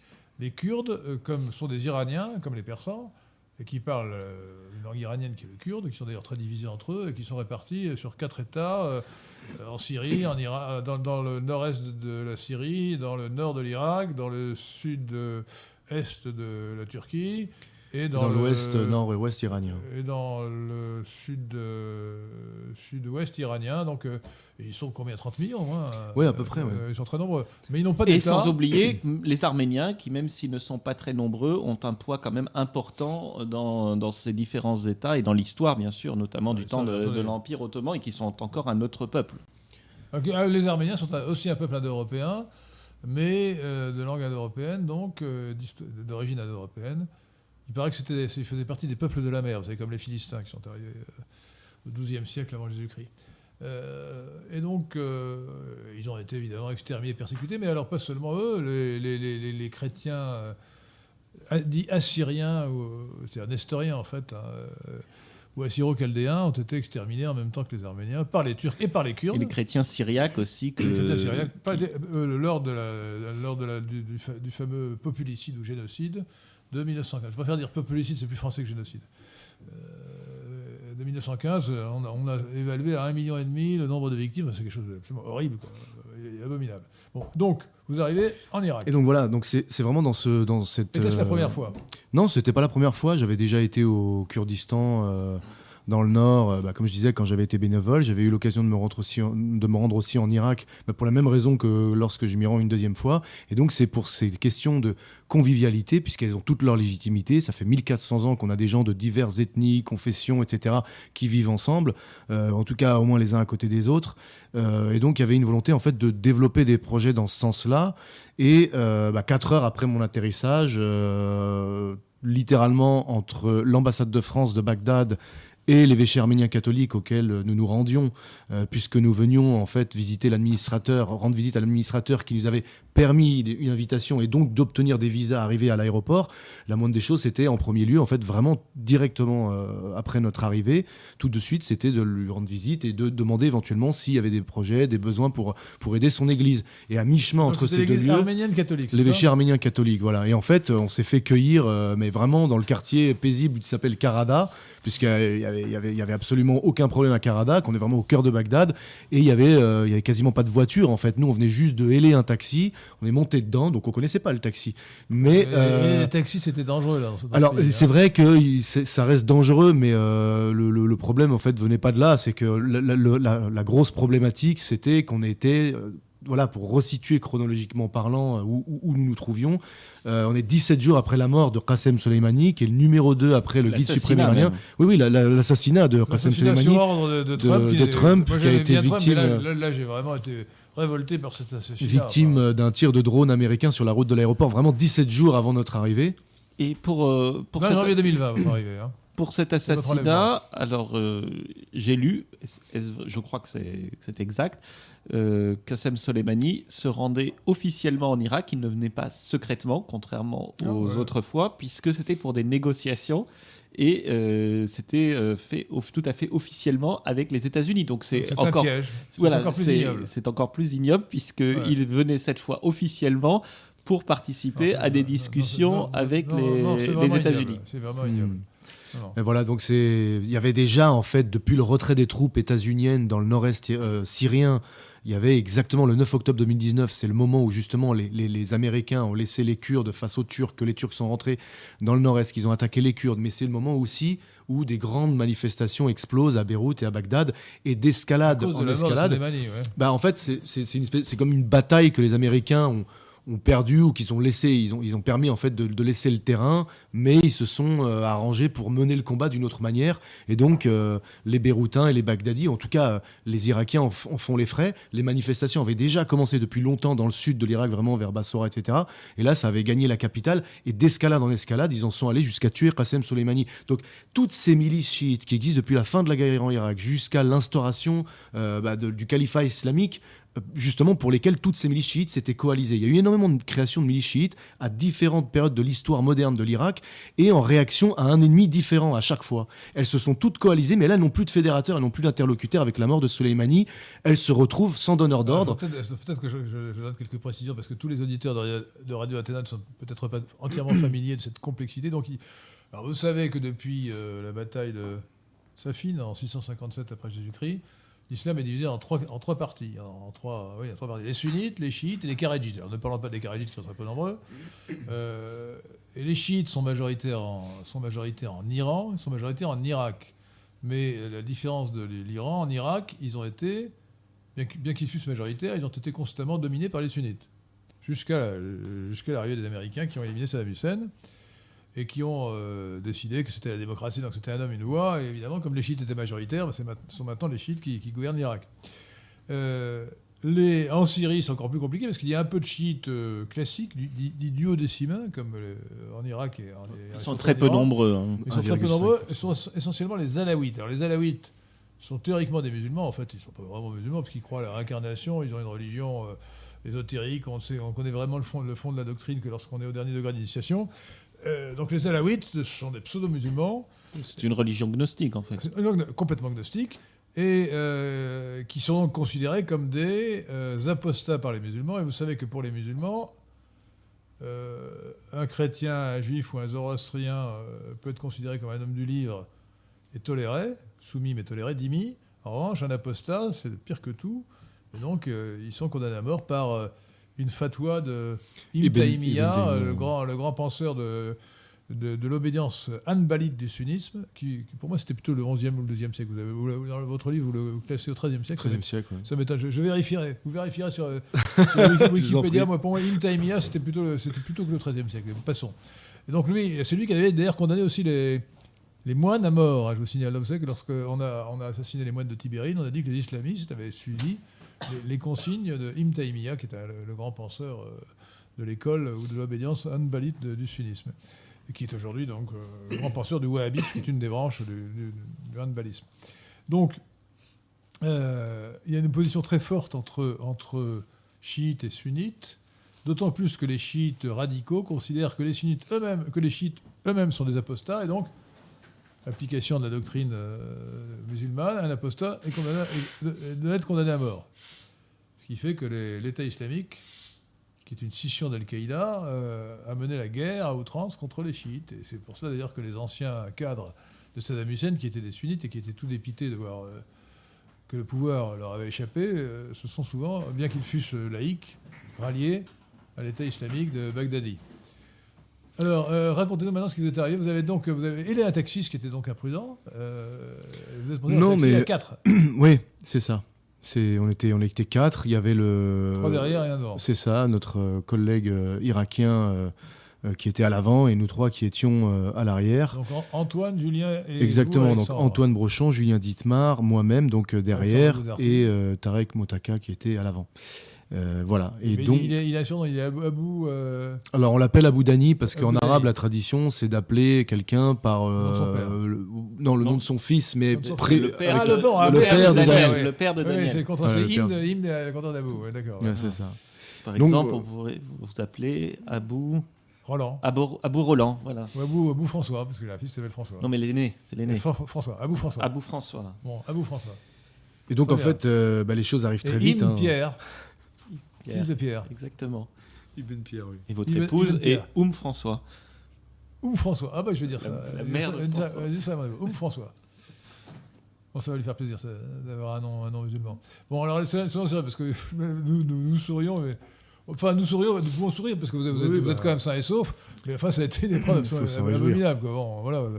Et alors, euh, donc, vous, avez, euh, donc vous êtes monté dans le taxi voilà. Et en fait, euh, bah, très rapidement, comme je vous disais, quoi, cinq minutes après être monté dedans, euh, c'est un gros GMC en fait, General Motors, les, les grosses. General c'est quoi C'est une espèce de camionnette Une espèce de camionnette allongée en fait. Euh... Une énorme 4x4. Ouais, c'est un 4x4 sauf que GM, c'est pour General Motors. pick-up quoi. Ouais. Euh, une espèce d'énorme camionnette. Voilà, un gros 4x4, euh, un gros 4x4 rallongé en fait. Ouais, c'est ça. Il y a pas, c'est pas un pick-up quoi. Donc bref, ils arrivent, vite teintés, bam, ils nous, ils, se, ils, ils pilent devant, donc ils nous empêchent d'avancer euh, et de tourner à droite et il nous bloque puisqu'il y en a un, identique en fait qui nous, qui nous, qui nous bloque à l'arrière.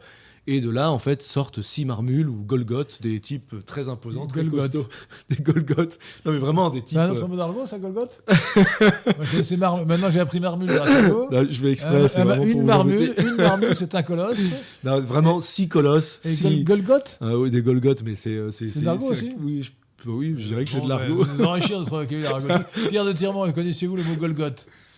Alors ça doit pas être de l'argot des jeunes de, 20 ans. Hein, euh, Alexandre Godarzi n'a plus 20 ans depuis longtemps. Ah, nous avons le même âge à peu près. Hein, euh, alors, donc, vous, donc vous êtes bloqué par deux, GMC. Et voilà, et en fait, vous commencez à vous sentir mal à ce moment-là. Ben, on, on, réalise pas de, tout de suite, on ne sait pas, on sait pas exactement. On se rend pas compte. On se rend pas compte. On, pense à, on pense à une arrestation, on pense ah. à je sais pas, quelque chose qui correspond à l'équivalent d'un GIGN local. Les types sont cagoulés, armés, euh, ils nous menacent, euh, ils menacent de tirer hein, sur la voiture, ils tapent sur le capot avec. Euh, ils avaient un gyrophare. non, ils n'avaient pas un gyrophare, mais ils ont actionné une, une espèce de klaxon. Euh, une sirène, voilà. Et donc, en fait, euh, c'est ce qui nous a fait penser qu'effectivement, il y avait peut-être quelque chose de très officiel chez eux. Enfin, voilà. Euh, c'est la police. Et c'est compliqué. C'est un armement, un équipement, que ce soit pour la, voiture ou ce qu'ils portent sur eux, etc., qui circule d'une milice, d'une milice à une autre, de l'armée à une autre. C'était une milice, d'après vous? C'était très certainement une milice chiite, puisqu'elle appartient à la mobilisation populaire qui s'appelle Hashd al-Sha'bi que c'est une des brigades de Hajj Shabi euh, et qui est à la fois, euh, enfin, dire, qui appartient à la fois à l'État, mais à la fois, euh, comment dire, à quelque chose de très officieux, très Surtout à l'époque où le Premier ministre était directement issu du parti vainqueur des, des, élections qui était lié à la mobilisation populaire, donc aux milices. Donc à l'époque, en 2020, il y avait quand même une plus grande imbrication que que maintenant entre le gouvernement et les milices. Maintenant, c'est un peu moins le cas puisque les, dites milices ont tenté d'assassiner le, Premier ministre avec un drone, euh, un, drone qui a bombardé le, bureau du Premier ministre. Il y a milices et milices quand même, parce qu'il y a des milices qui sont euh, pro-iraniennes, d'autres qui sont. Oui, c'est ça, mais en fait, ces milices pro-iraniennes à l'époque étaient très proches du. Le Premier ministre était issu pratiquement de leur rang et ce n'est plus le cas. Ce n'est plus le cas aujourd'hui et donc maintenant ils sont en conflit ouvert. Donc ils ne vous l'ont jamais dit. Vous, vous pensez que ce sont des milices, que c'était une milice de la mobilisation populaire non, non, non, non, c'est-à-dire qu'en fait, ça a été, euh, après, c'est par rapport au. Ça a, été, ça a été clarifié officiellement. Euh, on sait que c'est une, que c'est une de leurs milices. C'est d'ailleurs même l'homme qui a. Qui, quelque part qui est proche de leur rang et qui a assuré du côté irakien euh, l'aspect intermédiaire, la négociation, et qui lui-même, oui, voilà, le, disait très clairement. Hein. c'est Bon, voilà, bref, ça s'est, ça s'est fait de cette façon-là. il faut comprendre en... fait vraiment que l'État irakien, il est tiraillé par les Américains et par les Iraniens. Donc, euh, effectivement, quand il y a un Premier ministre qui est mis en place et qui ne plaît pas aux Iraniens, bah, comme l'expliquait Benjamin Blanchard, il va y avoir une tentative. Mais, la même chose du côté américain, c'est-à-dire qu'il faut que ça corresponde aux intérêts ou de l'un ou de l'autre. Et effectivement, les Iraniens, bah, ça correspond à leur environnement culturel, géographique, naturel. Qu'est-ce qui se passe ensuite Et donc, euh, ben, on, se retrouve, on se fait euh, arracher de la banquette arrière du véhicule Manu Militari. On se retrouve chacun séparé, donc deux personnes dans la voiture de devant, deux autres dans celle de derrière. Je me retrouve dans celle de derrière avec Antoine Brochon. Masqué? Non, pas tout de suite. Les hommes sont masqués, ce qui nous enlève. Euh, le, fameux, euh, notre, notre collègue irakien qui a été sorti du véhicule avant nous autres, euh, a pris deux coups de crosse au visage pour se faire embarquer, parce que c'est vraiment lui hurlait dès le départ. Il avait compris euh, de quoi il s'agissait en fait. Nous on a été un peu long à la détente, un peu lent à la détente. Il Derrière, a un lui il a compris tout de suite. Et en alors, fait, il a alors, compris qu'on et était. alors, il a eu peur d'être tué plus que vous parce que. Il a eu- oui, parce oui, que, le, parce que le prix, le prix d'un Irakien est. Ça vaut rien et, euh, et en fait personne ne comprend pourquoi il a jamais été abattu parce que euh, c'était tellement évident que même sa femme euh, l'a presque attendu avec il y avait presque un cercueil à la maison quand il arrivé et la- elle demandait à ce que son fils s'occupe de la cérémonie funéraire plutôt que de se- se- s'entêter à essayer de, de faire délivrer son père. Euh, Pour eux la question euh, était réglée, il était mort. quoi. Ah oui, et Vraiment. lui, elle il- pensait que les Français ne s'occuperaient pas de, de sauver un Irakien. Et je dois dire que euh, nous, à Paris, qui nous, nous, nous occupions de, de- leur libération, entre les quatre. voilà, euh, c'était euh, logique. les premiers, la première, les dix premiers jours de nos rendez-vous avec le ministère des Affaires étrangères. Euh, euh, je ne dis pas qu'ils l'auraient pas fait sinon, hein, mais en tout cas, nous avons beaucoup insisté très lourdement Donc, sur le fait qu'ils étaient quatre et pas trois. Et je dois dire que les autorités françaises ont vraiment correct. traité tout le monde de la même manière et ont mis euh, tous leurs moyens. Je ne sais pas exactement le détail, mais en tout cas, ils ont beaucoup travaillé pour euh, la libération des quatre, donc les trois Français et l'Irakien. Et donc, nous les remercions euh, encore une fois très vivement. On connaît la réputation bah, des services justement et la manière de considérer en général euh, les, salariés euh, locaux à, même titre que les Français. Et on savait, on essayait de le rassurer avec ça en disant mais tu ne seras pas abandonné puisque la France euh, prend, prend, prend ces choses-là au sérieux. Bon bref, c'était difficile de, le rassurer là-dessus évidemment. Lui, il était, c'était un mort en sursis quoi. Pour, lui, c'était clair. Bref, et en fait, bon bah, on n'a jamais compris vraiment pourquoi on était arrêté, séquestré. On nous a fait faire une heure et demie de voiture après avoir fendu le trafic de Bagdad euh, en deux. Euh, on s'est retrouvé dans un hangar euh, crasseux dans les montagnes, très certainement, quelque chose de désertique et de montagneux à une heure, une heure et demie de route de, Bagdad. C'est au bout de 48 heures qu'on nous a accusés d'être des espions français, qu'on était là pour... En fait, que, que s'il y avait le chaos en Irak, bah, c'était à cause de nous, en fait. Que nous, on avait euh, On été, était- di- on était directement impliqués, en fait, dans les manifestations euh, qui secouaient le pays et que ce n'était pas de la volonté du, du peuple, en fait. Que Parce qu'il faut savoir qu'à l'époque, comme il y avait ces grandes manifestations contre la corruption et l'incurie du gouvernement, donc ça visait quand même l'Iran, puisque le gouvernement était très proche de l'Iran à, à cette époque. Et la réponse euh, Des pro-iraniens, c'était de dire euh, est-ce que c'est vrai ou est-ce que c'est faux? Non, non, la faute des Américains. Mais donc les Américains, les Occidentaux, Les Occidentaux. euh, voilà.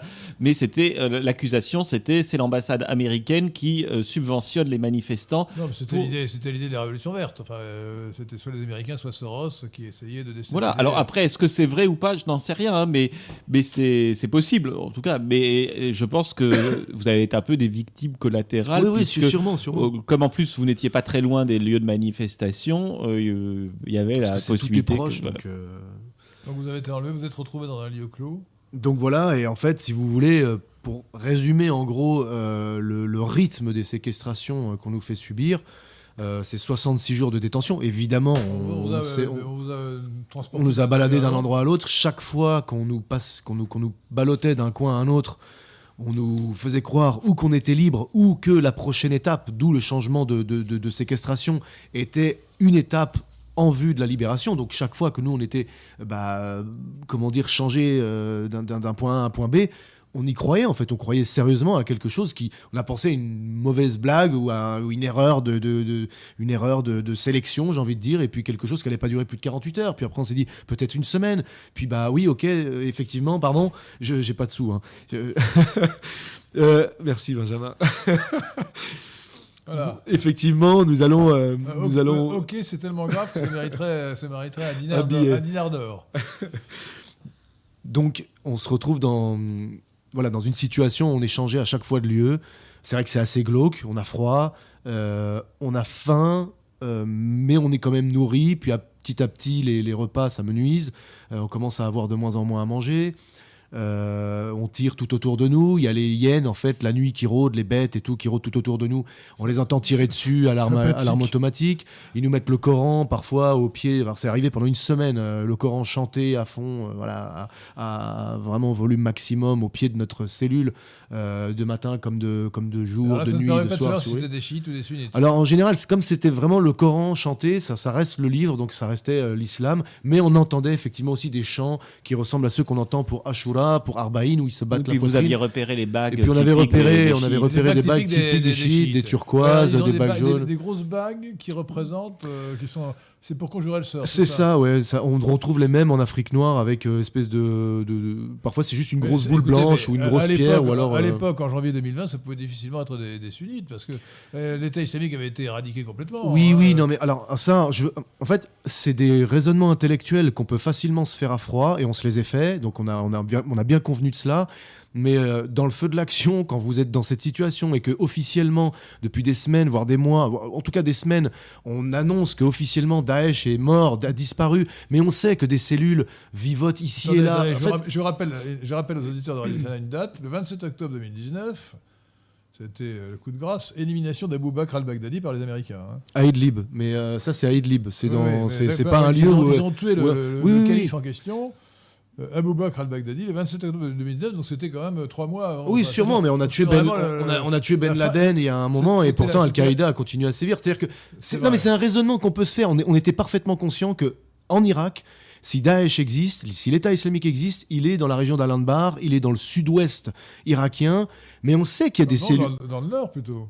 Euh, bah, ils sont un peu, un peu dissimulés, mais c'est surtout dans le sud-ouest, c'est surtout dans ce désert-là. Dans le hein. désert euh, au sud-ouest. On sait, mais on sait, on sait ces choses-là, mais on sait qu'ils ont aussi quelques petites cellules au sud de Bagdad, mais ça n'empêche pas en fait. Ça peut très bien être des cellules qui s'activent de manière autonome, et en plus tout le monde peut se revendiquer de l'État islamique, et c'est ce qui fait sa force. Non, mais là, les gars, ils étaient quand même pratiquement officiels, puisqu'ils se baladaient. Euh, oui, mais ce que veut dire Alexandre Goudardi, je pense, c'est qu'on envisage le pire quand on se retrouve dans des cagoules et, en plus, euh, donc s'ils avaient été vraiment, euh, certainement, certainement, mais nous on essaye, en fait, on essaye de décrypter, on les entend hurler. Effectivement, on n'entend pas de manière frénétique les cris euh, au son de Allahu Akbar, Allahu Akbar, comme la prise de guerre. Ça y est, on peut, on peut hurler les remerciements. Ils vous auraient décapité. Non, mais, clairement. S'ils avaient été des gens d'État islamique, ils auraient été décapités. Non, mais ça, c'est sûr, on s'en rend compte assez vite. Mais ce qui ne nous empêche pas de voir le pire, c'est qu'on sait qu'ils ont perdu l'homme principal, celui qui est le fédérateur, celui qui est uni. Exactement. Donc on ne sait pas ce que ces hommes-là peuvent faire. C'est-à-dire peut-être qu'ils nous ont enlevés et qu'ils n'ont reçu aucun ordre. Peut-être qu'ils ont voulu, peut-être qu'ils ont voulu, Américains ou peut-être qu'ils ont voulu séduire les, ils ont voulu séduire l'État iranien en disant regardez, nous on fait bien le boulot. Euh, Soleimani est mort et on a, on a fait notre bon, on a fait le bon. Et en fait, nous, nous au siège avec François-Xavier Giquel et moi qui nous occupions de la cellule de crise, donc qui étions le euh, les interlocuteurs du ministère des Affaires étrangères, alors qui travaillaient, mais qui ne nous disaient rien, puisqu'ils nous avaient dit euh, d'emblée, dès la première réunion, que nous ne saurions rien des opérations. et, mieux, oui, et que la seule chose dont ils nous informaient, ce serait la santé et la vie euh, de nos collaborateurs disparus. Et c'est ce qu'ils ont fait quand ils ont eu des nouvelles d'abord en probabilité, puis ensuite en certitude que vous étiez en bonne santé, puis en vie, ils nous l'ont dit immédiatement. Et en fait, ils ont fait tout à fait ce qu'ils avaient prévenu, mais c'est vrai que c'est un peu difficile à admettre, donc sans cesse nous posions... Mais à quelle date Parce que moi, j'ai bah, dès le début, en fait, dès le, dès 20, 20, janvier 2020, c'est l'enlèvement d'Alexandre Goudardi, ici présent, et la libération, l'arrivée, le retour à, Paris, euh, c'est 29 mars 2020. Alors quand est-ce que vous avez su qu'ils étaient vivants? Alors, euh, au bout d'une semaine, euh, le centre de crise euh, nous a dit, donc c'est Eric Chevalier qui était l'ancien ambassadeur à Damas, qui était directeur du centre de crise, maintenant il est ambassadeur à Bagdad d'ailleurs. Ah. mais je crois qu'il connaît bien l'Irak. Et au bout d'une semaine, à peu près, ils nous disent qu'il n'y a rien qui laisserait penser qu'il est que vous soyez mort. Parce que sûrement, ça voulait dire qu'ils avaient fait le tour des morgues et des, des hôpitaux. Et qui n'avait pas d'informations encore Comme euh. quoi, il pourrait être mort. Donc c'était déjà un signe positif. Rien ne dit qu'il soit mort. Donc, dire que... On n'a pas retrouvé leur cadavre. Hein. voilà. Donc ça, c'était au bout d'une semaine. Après, euh, quand il y avait, nous avions réuni toutes les familles, y compris euh, l'épouse d'Alexandre qui vivait en Syrie à l'époque, et puis le, voilà, et Dani, donc le fils d'Abou Dani, de Tarek, euh, qui venait d'Irak. Donc nous avions réuni tout le monde euh, pour donc une réunion euh, avec d'abord avec nous pour expliquer aux familles que ce que nous faisions, que bien sûr nous ne laissions pas tomber, que nous, travaillions. Et puis ensuite au centre de crise du ministère des Affaires étrangères pour leur présenter les personnes qui travaillaient sur le dossier et qui recherchaient leurs proches.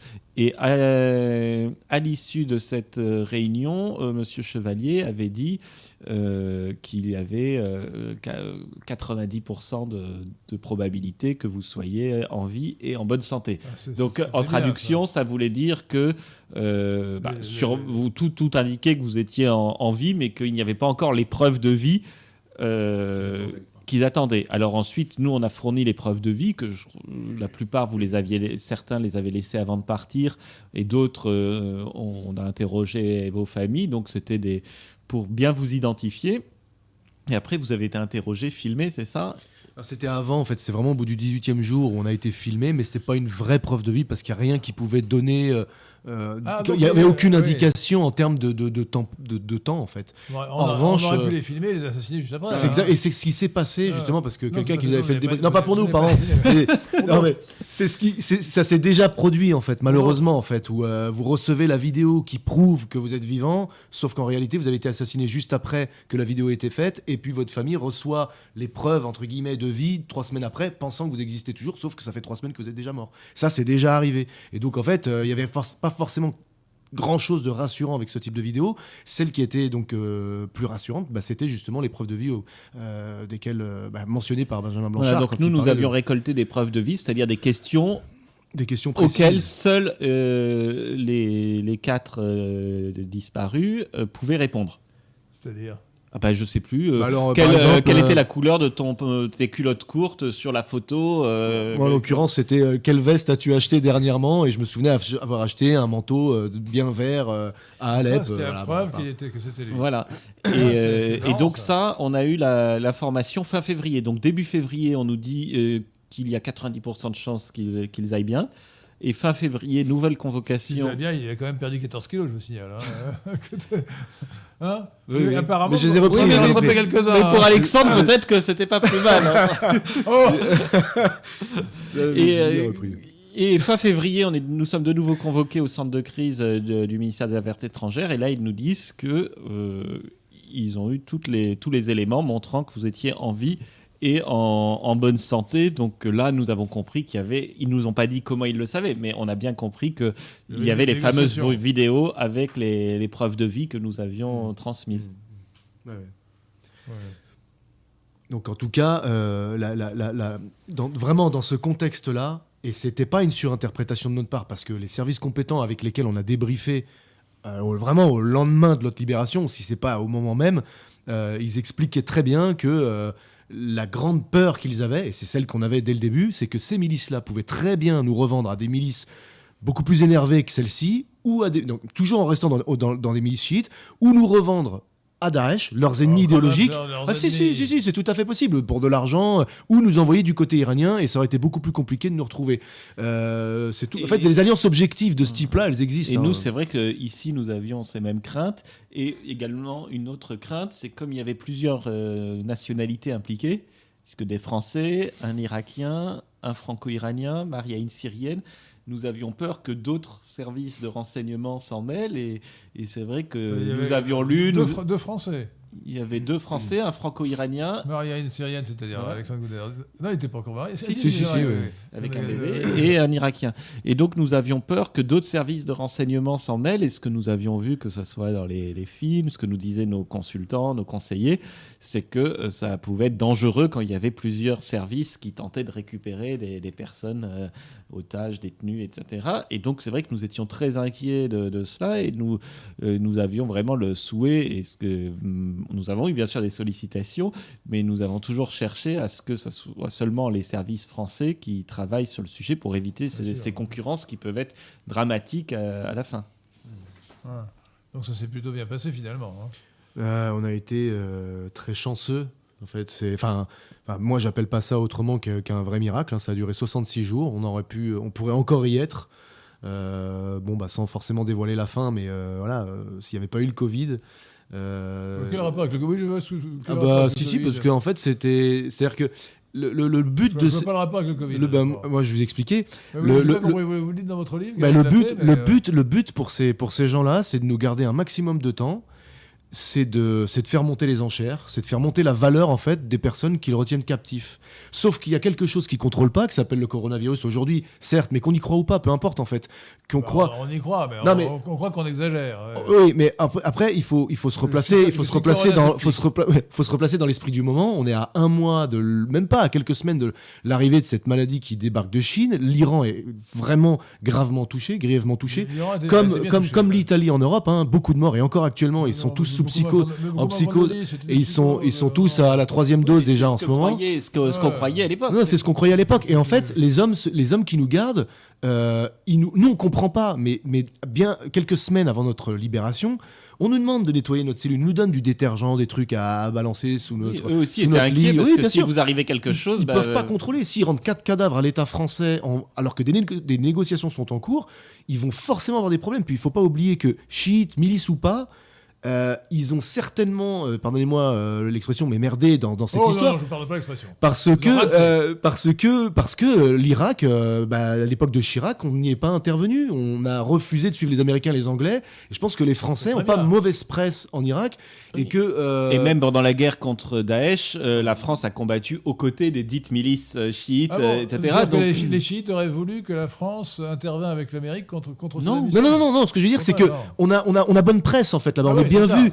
Et en fait, euh, enlever des, des, des ressortissants français sur le territoire irakien, qui plus est des humanitaires, alors que le passif de la France n'est pas celui des Américains et des Anglais, eh bien, dans le rapport des négociations entre la France et ces hommes-là, c'était pas de bon ton, en fait, que de rendre 4 cadavres. Enfin, encore, déjà, de nous avoir enlevés, c'était pas bon, mais en plus, ils devaient Oui, rendre la 4 cadavres à probabilité, c'est que vous n'avez pas été enlevé parce que vous étiez français, mais parce que vous étiez occidentaux. Voilà. Et en fait, c'était. euh, après, ils se sont rendus compte que vous étiez français. Et, Et euh, ça a amélioré votre sort. Peut-être que c'est voilà, et puis- Américains. euh, Ah non, je- mais la milice qui nous a enlevés a déjà liquidé par le passé des Britanniques. euh, ouais, des et Américains, euh, ouais. voilà, donc c'est c'est pas des c'est pas des Alors, alors, alors, Ils ont cela dit, je vous à la. quand même, puisque, puisque vous parlez de la panique du coronavirus, euh, que le rapport euh, qui vient de sortir, euh, je crois qu'il date du, euh, du 29 octobre 2021, donc c'est tout récent, du rapport de l'ATIH, agence dont j'ignore l'existence, mais qui s'appelle l'Agence technique de l'information euh, sur euh, l'hospitalisation, et qui, rapport euh,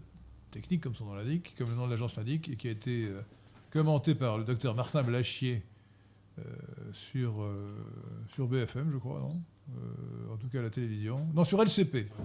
LCP, juste après l'intervention, la péroraison de Macron le 9 novembre, nous apprend que en 2020, 2% seulement des hospitalisations sont dues au Covid. Je dis bien 2%. Voilà, 2%. Alors bon, si, on veut, raffiner, c'est 5% dans les- pour les services de soins critiques, et puis, ils ont des, des durées d'hospitalisation plus longues, mais bon, c'est évident qu'on nous a menti, qu'on a complètement exagéré la maladie. Il faut diviser par 10 ou par 20 le nombre des morts officiels. Bon, euh, je, rappelle aux auditeurs de Radio Athéna une chose très simple. Alors, ça n'est pas significatif, hein, mais je connais beaucoup de monde. Je ne connais strictement personne qui soit mort du coronavirus. Voilà. Zéro. Je ne connais personne qui soit mort du coronavirus. Je ne dis pas que personne n'est mort du coronavirus, bien entendu. Je dis, moi, connais, moi je ne connais personne. Pourtant, j'ai 72 ans, je connais des gens qui ne sont pas tout jeunes. hein, euh, bon, je connais, beaucoup, je connais d'ailleurs beaucoup de gens qui ont eu le coronavirus, moi-même d'ailleurs, mais j'en suis pas mort. Euh, et, et donc. euh, Vous êtes sûr? euh, je suis un mort-vivant. alors, Mais non, donc autrement dit, on a une maladie qui est une, maladie- une grippe carabinée, euh, qui a fait peut-être en réalité euh, 10 000, 10 000 ou 15 000 morts en 2020 et pas plus. Euh, 23 000 au total, mais avec les effets secondaires, selon Laurent Toubiana en 2020, euh, sur mortalité réelle, réellement statistique. Donc tout ça est très exagéré et rien rien n'est justifié dans la panique et encore moins dans, les, dans la tyrannie. et Mais la- ça a permis de nous ramener nos amis. donc, Mais j'ai euh, toujours pas compris pourquoi, pourquoi, pourquoi vous faites. c'est Parce qu'ils ont eu peur du coronavirus et ils, ont, Oui, ils ont paniqué. Ils ont eu Une peur de perdre leurs chaude. otages. Ouais, on est devenu une patate chaude qu'il fallait se refiler. En fait, plutôt que de nous garder longtemps pour obtenir le Ils ont eu peur d'être maximum. contaminés Non, Non, ils ont que- eu qui meurt. peur qu'on en meure. de- du coronavirus. Mais oui, à Ils, l'époque, ils ont tout- cru que c'était la peste. Alors, mais tout le monde était euh, vraiment non, sauf paniqué. moi, moi j'ai fait, j'ai fait, j'ai fait, une vidéo que j'ai appelée la fièvre du coronavirus, que ça n'était pas, c'était pas très grave. Alors ça, excusez-moi. Non, non, n'ai Oui, je sais que la veille du confinement, vous faisiez une partie de pont chez vous. Euh, euh, absolument, je n'ai. euh, oui, alors j'ai quand même dit aux gens de la partie de pont, c'était, le- samedi, donc c'était pas la veille, c'était, euh, trois jours avant le confinement, hein, c'était le samedi. Mais j'avais lu d'ailleurs, euh, c'était le, donc le, le 14 mars 2020, et j'ai fait une partie de pont chez moi, mais alors j'ai demandé aux gens quand même de, de- de se mettre du gel hydroalcoolique sur les mains, hein, pour qu'on ne m'accuse pas de les avoir. euh, Vous jouez au pont. Alexandre Goudargy Au pont. Alors, en anglais, on dit bridge. D'accord. Ça, c'est un jeu. Alors, quand leur dis ce que c'est que la partie de Non, pont, on joue- on à la belote. Ça joue à 4, chacun à 13 cartes. On, on fait on joue à la belote. J'ai appris à mes camarades à Et jouer à la belote. et donc, j'avais lu d'ailleurs dans le numéro du même jour, le 14 mars 2020, de, de, de, de Figaro Magazine, un article très intéressant de François Bricaire, professeur François Bricaire, membre de l'Académie de médecine, qui disait c'est une grippe carabinée. C'est tout. Grippe carabinée. En plus, par rapport à la grippe, la- l'avantage, si j'ose dire, du coronavirus, du Covid-19, c'est que ça s'attaque aux gens qui sont très vieux ou qui ont une comorbidité. Alors, alors que le- la grippe peut tuer des gens qui n'ont rien Mais pardonnez-moi, c'est un anglicisme. Quoi? Covid-19, puisque c'est coronavirus disease. Donc il faut mieux dire le nouveau moi- coronavirus moi, je ou dis- le moi, dis- coronavirus. moi, écoutez, mais je veux être compris. Sinon, je préfère dire la grippe de Wuhan. Le terme de grippe est employé au sens général, c'est une forme de grippe. Ou la grippe chinoise comme pas Donald l'influ- Trump, Ce n'est pas l'influenza. le qui est virus dû- chinois. L'influenza qui est dû à un virus qui s'appelle le cyto, euh, je sais pas quoi, euh, non, euh, euh, oxy, oxymixo euh, virus. Bon, l'influenza, c'est la grippe stricto sensu, et au sens large, la grippe, qui veut dire, ça vient du mot qui est agrippé, c'est la grippe tout. Euh, c'est- je propose qu'Henri de l'Escac, vous mettiez un, un euro dans le cochon. hein, Je parce que vous avez quand même utilisé le mot Covid, qui est un anglicisme. Écoutez, je, je me sens, je me sens vraiment euh, tout à fait berné. Je ne suis pas d'accord, mais comme je, je veux être, j'allais dire, je veux, je veux être fair play. Je- Vous avez recommencé. C'est exprès pour vous taquiner. Allez, je mets une pièce. Mais je ne suis pas d'accord. euh, Mais je dirais maintenant la grippe de Wuhan. Voilà. Bon, donc, euh, donc euh, c'est grâce à l'affolement totalement irrationnel de ces gens que, que, que vous avez été libéré. C'est formidable, ça. Vive, Ah, ça a vive- lit- vive le coronavirus. Ça, ça a joué euh, dans les négociations, c'est sûr, ça a accéléré un. Alors ça, et puis alors processus, ça, euh, moi j'ai rigolé, vous, vous racontez dans votre livre votre arrivée à, Vélizy, à l'aéroport de Vélizy-Villacoublay. Alors vous êtes reçu par des gens du ministère des Affaires qui vous disent mais, Restez un mètre les uns des autres, euh, mettez un masque, ne vous touchez pas. oui, Il y a nos familles qui nous attendent et on ne doit pas les embrasser. On Ah, nous vous, êtes dit arrivé, euh, vous êtes arrivé le 20 mars, c'était le, le- le- le- le confinement a commencé le 17 mars. le 29 mars, on était à La, la femme Macron avait annoncé. euh, euh, oui, 29 mars. le 29 mars, excusez-moi, 29 mars. Donc ça fait quand Ah oui, mais euh, de notre côté, ça avait été extrêmement difficile de réussir. Tous les hôtels étaient fermés à Paris, donc euh, et il fallait que nous les accueillions, que nous accueillions leurs familles. Et donc, nous avons dû louer des appartements, deux appartements, mais même les locations d'appartements étaient arrêtées. Donc, c'était euh, vraiment très difficile. Mais et nous avions dû 24 demander, moi, heures. J'aurais pu loger quelqu'un chez moi à Versailles. Euh, oui, mais là, nous cherchions, à, nous cherchions quand même. d'amis. Voilà, hein, mais nous cherchions. Alexandre, j'aurais, j'aurais logé volontiers. Voilà, mais nous Merci. cherchions quand même euh, qu'ils soient avec leur famille, etc. Donc nous avions pu louer en urgence parce que nous avions que 24 heures, deux appartements, d'ailleurs juste à côté d'ici, c'était euh, rue de Londres, donc vraiment juste, Pas loin de juste la rue de. Stockholm. Voilà, et, euh, et alors après, pareil pour le ravitaillement, parce que nous avions 20 personnes pendant deux jours à nourrir. Personne, il n'était que 4. Ben, quatre, mais les familles, les familles. Ah ouais. Et en fait, c'était très compliqué parce qu'il n'y avait plus un restaurant, donc il avait fallu trouver des restaurants qui cuisinaient quand même, mais faisaient des livraisons. Euh, ça avait été toute une logistique. C'est pour dire dans quel état d'esprit Ouais, ouais, c'était à l'époque. C'était ouais. vraiment le moment de la panique générale, le, le confinement total, etc. Ah ouais, c'est clair. hein, C'était... On nous a appris à nous saluer avec les coudes et les, les pieds euh, en arrivant à, à l'aéro- à l'aéroport. Non, mais c'est vrai que ça, se- ça transmet par les mains, mais il suffit de se laver les mains, de mettre du gel alcoolique avant de porter la main au visage, c'est tout. Voilà, bon. Ce qu'il faut, il ne faut pas, c'est s'embrasser, ça c'est sûr. Enfin, bon, je, je- je ne vous aurais pas embrassé, rassurez-vous. hein. Et pas seulement parce que vous avez la barbe. hein. bon, donc, donc, donc, donc, finalement, tout s'est bien fini, mais vous avez quand même, ce qui veut dire quand même que vous avez vécu euh, 66 jours. C'est les deux premiers chiffres du chiffre de la bête, 666 jours. C'est vrai qu'on y a pensé. Euh, pardon? C'est vrai qu'on y a pensé, oui. Et aussi, vous et, avez. et alors, euh, le chiffre satanique. Et, et- et- et vous avez quand même. euh, En plus, votre ami, votre camarade irakien que les autres, vous avez pensé à chaque instant que vous pouviez être assassiné. Hein, euh, liqui- On liquidé. tuait pas, ouais. Euh, bah, vous ne pouvez pas savoir. Pouvez- tous les jours, vous pouvez vous dire. Et puis euh, vous entendiez, outre les hyènes, vous ouais, ouais, entendiez vrai les, les qu'on est- tortures des, des- des prisonniers, des manifestants qui étaient arrêtés.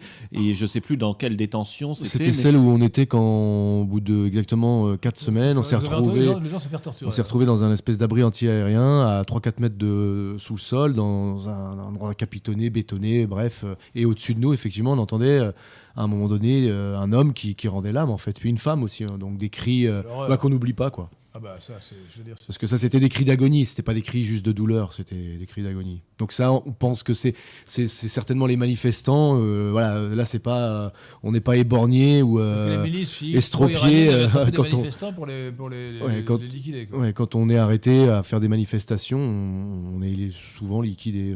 Voilà. Et en fait, ça, ça vous, ça vous, vous savez, dans ces pays, le maintien de l'ordre, c'est sont des notions un peu différentes de chez nous. On dit qu'il y a des milliers, des milliers de morts, évidemment. C'est bon. Macron s'est contenté d'éborgner euh, c'est ça, les manifestants des Gilets jaunes, comme la pauvre Fiorine Aligné. Euh, il n'y a pas eu trop de morts. C'est évidemment pas drôle, mais après, c'est clair que bon, là, c'est encore un autre. Euh, c'est pas la même limonade, quoi. Voulez-vous poser des questions, Pierre de Tirement, de la part des auditeurs de Radio Athéna? Oui, il y a des questions. Alors, une question de Alexandre de Touraine qui est très présent. Qu'est-ce qui réunit et distingue les chrétiens d'Occident et les chrétiens d'Orient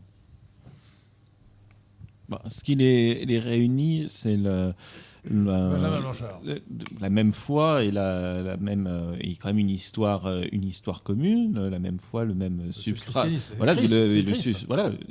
Et après les bah, les différences alors là c'est quand même assez compliqué puisqu'il y a elles sont christologiques elles sont christologiques, elles sont linguistiques, elles sont liturgiques, elles sont euh, historiques, elles sont politiques. Donc, euh, et puis, elles ne sont pas toujours christologiques, puisqu'il y a des chrétiens d'Orient qui sont catholiques, donc qui ont la même. Euh, des uniates. voilà, qui ont la même. pas que des uniates, il y a aussi des maronites qui, eux, n'ont jamais été. Alors, ça, ça se discute. Il paraît que les maronites étaient. oui, je, suis assez d'accord avec vous. mais... Comment dire Ils étaient atteints, ils soutenaient le. Ils étaient non. sûrement que c'était des Syriaques, donc ils étaient non calcédoniens. Ils, ils, non, ils étaient calcédoniens, mais c'était des résidus C'était pas la comment s'appelle l'hérésie euh, post-nestorienne, c'est-à-dire, euh, ah, ça va me revenir. Euh, bon, c'était l'hérésie consiste à croire qu'il n'y avait qu'une seule volonté dans le Christ. monotélite. Monotélite, je chercher le terme. Pas monothéiste, mais monotélite. qui a été tenté pour résoudre le, schismes des, non-calcédoniens. Il, a été tenté de mettre tout le monde d'accord avec le monothéisme. Et le pape qui avait soutenu, soutenu cela, qui devait s'appeler Honoris Ier, je crois, ou Honoris II, a été déclaré post-mortem hérétique. Donc il y avait au moins, il n'y a pas seulement le pape François actuel qui est hérétique, il y avait aussi le pape Oranius Ier. Voilà.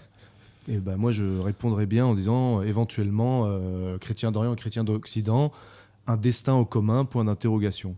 Éventuellement un, destin commun. Il faut, il, faut, il faut dire que ce qui a pu nous séparer dans l'histoire, aujourd'hui, doit être relativisé devant l'essentiel qui est euh, la, la, cause commune du Christ et de la chrétienté Face à l'islam dans le Proche-Orient, hein. face à l'islam.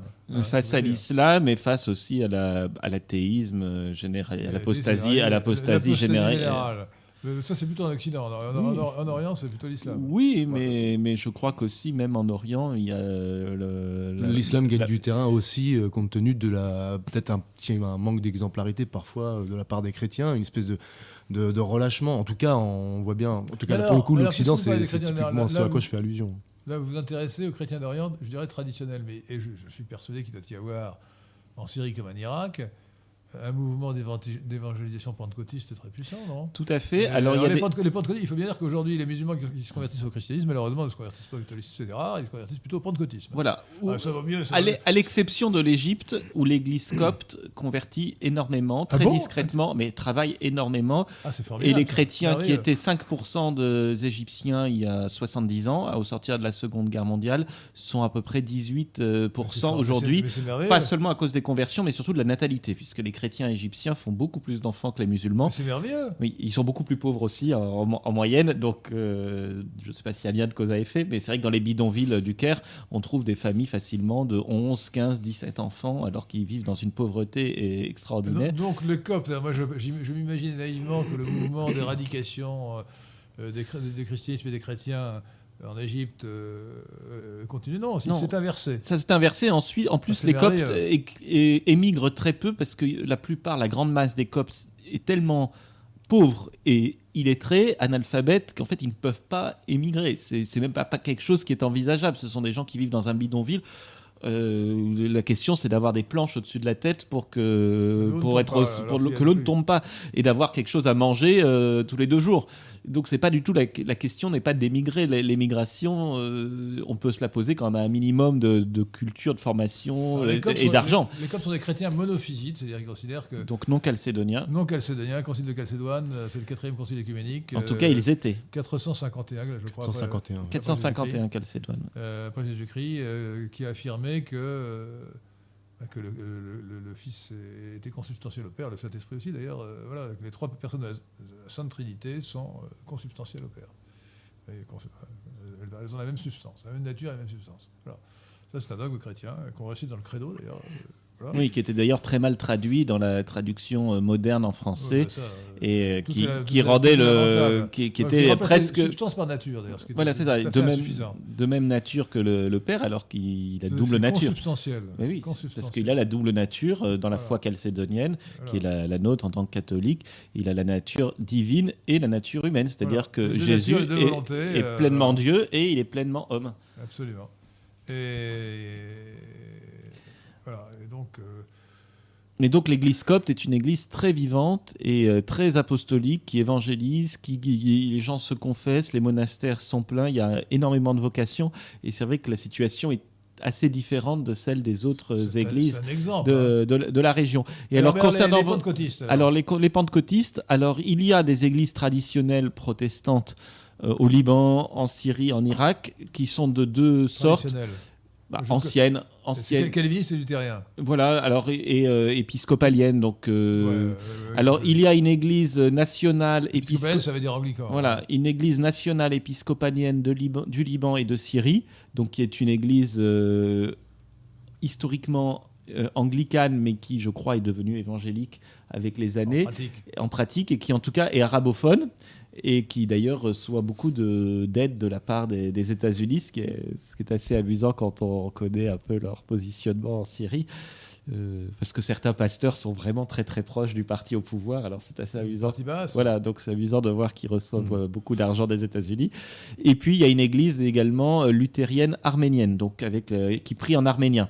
Et bien sûr, il y a aussi des églises illégales, des, des, sectes pentecôtistes ou je ne sais quoi d'autre, américaines. Ils qui sont très dynamiques, il me semble. Hein. Bah oui, mais ça, comme c'est illégal, c'est difficile Pourquoi de. illégal? Bah, C'est interdit. Interdit où ça? Bah, En Syrie, par exemple. En Syrie? Voilà. Ah bon? On en interdit certaines religions. Bah, il y a des, en fait, la Syrie est un pays de, concordat, donc il y a des, des religions. reconnues, d'autres qui ne sont pas. Voilà, et donc ce qui n'est pas reconnu n'est pas, n'est pas légal. Mais après, je ne sais pas si vous en avez croisé, Alexandre Goudarzi, non Non, non, je me souviens d'une, d'une délégation ecclésiastique, si on peut dire ça comme ça, de, de calvinistes, je crois, qui sont venus rendre, euh, bah, qui sont venus rendre visite au patriarche syriaque orthodoxe à Damas. Et donc il y avait des femmes euh, en habit. Euh, c'était pas, des vrais calvinistes. Alors, euh, après, excusez-moi, mais là, c'est vrai que je, nage un peu. Est-ce que c'était des luthériens ou des anglicans Pardon, c'était des anglicans. Ah bah oui, c'était des, anglicans. avec des mariages homosexuels. c'était des anglicans. Ouais. Et bon, euh, avec, des évêques transsexuels. Ouais. Non, j'exagère. Mais à peine. Euh, Pierre de Tirement. Il y a pas mal de questions, donc si vous voulez répondre à tout, peut-être. Oui, bah, il faut y aller. je retourne. Je ne sais pas si vous avez répondu à Benoît qui avait dit faut-il partager la Syrie entre les ethnies alaouites oui, et sunnites on a répondu. Non, déjà répondu. Très la réponse est non. Euh, Concepto remarque que c'est le bleu de Macron qu'on voit sur le drapeau euh, derrière.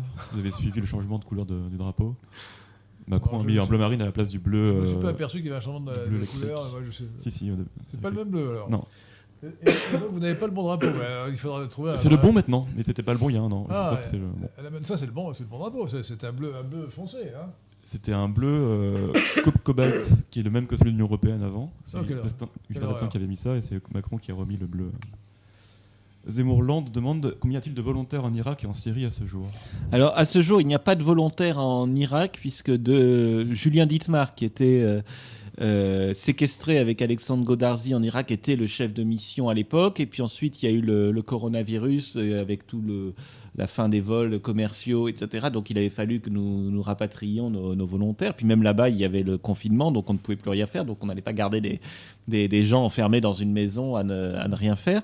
Et euh, comme depuis, nous n'avons pas encore euh, retrouvé de, chef de mission, il n'y avait pas de volontaires, mais les activités continuent avec nos, équipes irakiennes là-bas qui continuent vaillamment le, travail. Mais euh, un nouveau chef de mission arrive avec son épouse début janvier. Donc dès février, nous espérons qu'il y aura des volontaires. Et en Syrie, ils sont une quinzaine ou une vingtaine répartis entre Homs, Damas et Alep vous verrez dans le livre Guerrier de la paix d'Alexandre Goudarzi, chers amis euh, auditeurs de Radio Athéna, qu'il y a beaucoup de projets qui sont pris en charge par l'association. Ils sont, rapidement décrits ou énoncés euh, par Alexandre Goudarzi. Euh, Ce sont l'aide alimentaire, la construction, des, des, puits, enfin toutes sortes de choses. Vraiment tout ce qui est utile réellement aux chrétiens d'Orient.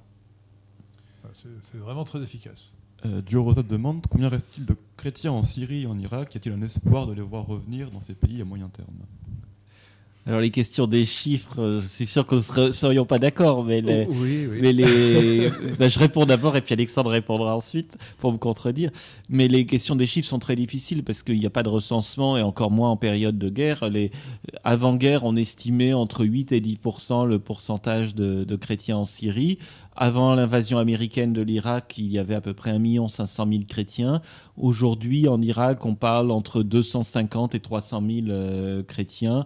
Euh, peut-être un peu moins, mais euh, pas tellement moins que 250 000 selon moi, parce que euh, bah, après il y a quand même quelques grandes villes, il y a Karakoche où il y a quand même plusieurs dizaines de milliers d'habitants, tous chrétiens, donc euh, on y arrive très vite à 250 000. donc je pense que, ça veut dire que les, les, les, chrétiens d'Irak ont émigré ou qu'ils ont été exterminés? Non, ils ont émigré. Ils ont émigré. Quelques-uns ont été tués par Daesh quand même. Quelques-uns, mais c'est pas, on peut pas dire qu'ils ont été exterminés, ça ce n'est pas vrai.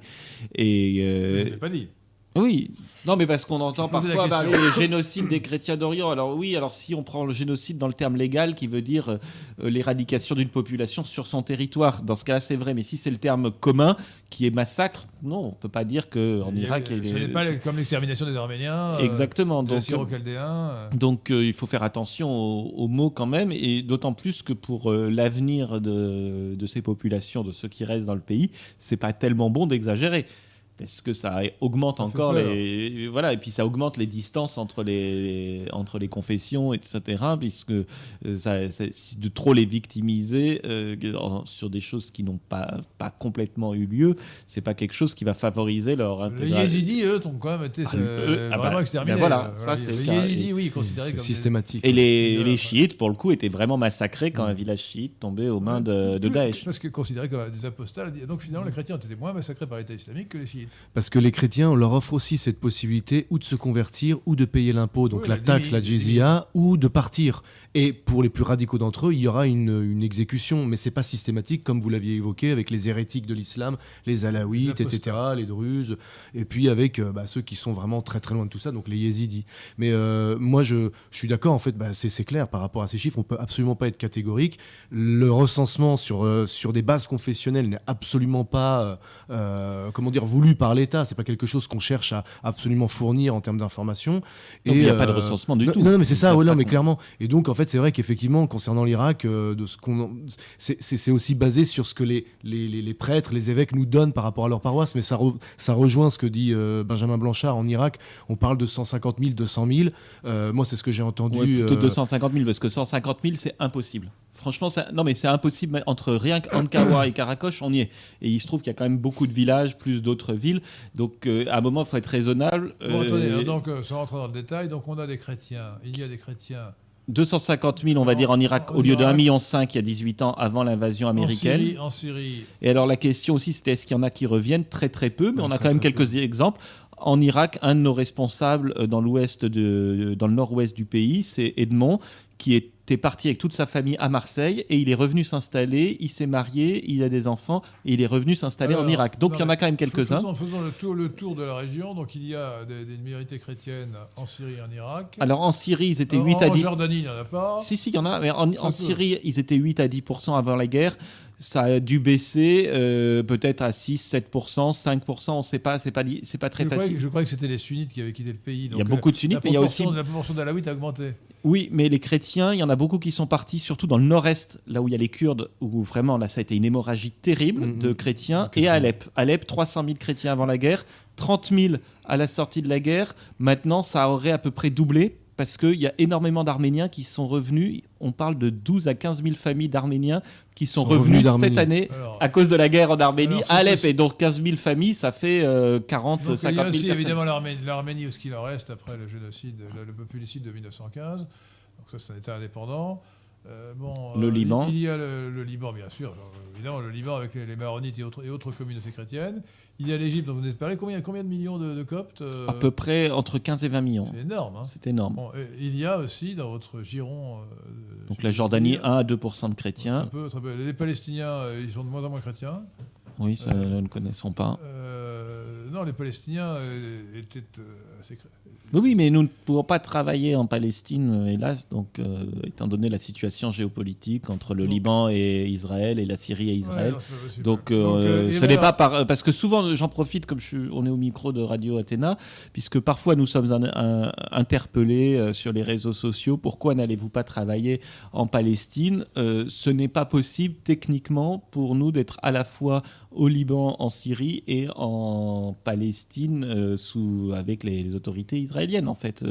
Euh, il y a des ces États sont en situation de guerre officiellement et donc on ne peut pas aller facilement d'un pays à l'autre et on risquerait d'être vu et par les uns et par les autres comme des espions. Donc ce n'est pas parce que nous prenons euh, une position anti-palestinienne ou quoi que ce soit, euh, c'est pas du tout le cas, mais on ne peut pas aller travailler là-bas.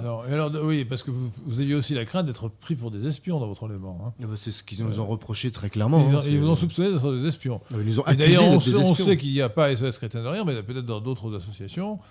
Euh, humanitaires ou non, des, des, des, espions qui s'infiltrent. Et c'est ce que quelques irresponsables ont cru bon d'écrire euh, sur des, sites, des revues en ligne. Euh, oui, qui un peu étrange et euh, des gens que parfois euh. qu'on avait pu croiser. Donc c'est toujours agréable d'être. Euh, alors que même ils étaient toujours détenus, séquestrés en Irak. Des provocateurs irresponsables. Oui, et qui alors qu'ils étaient séquestrés en Irak, qui ont écrit des choses comme ça. Donc c'était vraiment mettre leur vie en danger. Donc. Alors l'Éthiopie, l'Éthiopie, donc qui est en guerre civile actuellement, c'est une guerre terrible. L'Éthiopie est à moitié chrétienne. Ce sont aussi des chrétiens non, non calcédoniens. Oui, alors ce sont les derniers vrais monophysites, en tout cas où le monophysisme est encore bien implanté dans les, dans les esprits, dans les croyances. on parle, c'est environ 60% de chrétiens en, en Éthiopie. Ça va faire, combien euh, Des dizaines de millions hein, ah Oui, c'est énorme l'Éthiopie. Hein. Mais maintenant, dans ces 60%, il y en a peut-être un 20% ou un tiers qui est euh, protestant. Parce qu'il y a un activisme terrible. Les évangélistes ont fait. Et d'ailleurs, le Premier ministre, prix Nobel de la paix actuel, oui, mais lui, lui, c'est normal. Il était, il était, euh, il était Oromo. Euh, père Oromo. Mère Amara. Père Oromo musulman, mère, Amara, euh, chrétienne orthodoxe, et ah, lui-même pasteur évangélique. Voilà. mais bon, ça, tourne mal pour lui, remarquez. C'est Abi Ahmed. Alors, je ne sais pas si Ahmed est son prénom ou son nom de famille. C'est son nom de famille. Quoi, Abi son, prénom, c'est Abi. Son nom de famille, c'est Ahmed. Abi, bon. Oui, Pierre de Tirmont Une question de Saint-Tabouré. Bonsoir, messieurs parmi les prétendants à l'élection présidentielle qui serait le mieux à même de défendre la cause des chrétiens d'Orient Je crois que le sujet n'a pas été encore abordé. Autant la dernière fois, tout le monde euh, tout le monde évoquait la question. Euh, Fillon, avait été très actif. Oui, oui, il avait été actif, mais je me souviens du débat entre tous les candidats à la primaire. Euh, alors, je ne sais pas si ça s'appelait UMP ou Républicain à l'époque, mais en tout cas, lors du débat, tout le monde y était allé de son couplet sur les chrétiens d'Orient. C'est bien ça. Je crains qu'aujourd'hui, ce ne soit complètement sorti du débat politique. Ce n'est plus tellement la question. Je sais pas si... Euh, non, bah, oui, bah, tu sais mieux que moi. oui. Vous savez mieux que moi. C'est vrai que la question n'est pas sortie c'est vrai que j'ai regardé les deux débats entre les cinq prétendants à LR. Euh, je n'ai pas entendu parler des chrétiens d'Orient. Euh, bien que Ciotti soit un disciple de Fillon. Euh, Buctab demande comment font les volontaires pour se loger sur place, chez les locaux ou autres? Question très, très concrète. Euh, bah, sur place, en fait, euh, nous, avec le budget qu'on a, on leur permet d'avoir euh, toujours cette proximité avec les personnes à qui on vient en aide. Donc, quelles que soient les antennes en fait qu'on va ouvrir, que ce soit le lieu de mission, je veux dire dans la capitale, bah, ils ont leur propre logement, leur bureau, même chose dans les villages où on les, où on les implante. Donc, ils vivent avec les locaux, mais ils ne vivent pas chez les locaux. Oui, dans des appartements de SOS Chrétien d'Orient qui sont des appartements communautaires, on va dire. Voilà, des dortoirs. Euh, l'inquisiteur dit que Benjamin Blanchard a une belle cravate. Et alors moi elle est, moins belle que d'habitude. Il n'y a, pas des petits motifs. Vous n'avez pas de léopard, cher Henri. Oh. Et, j'ai un très beau bleuet pour du centenaire euh, pour commémorer les, les, morts de la Première Guerre mondiale.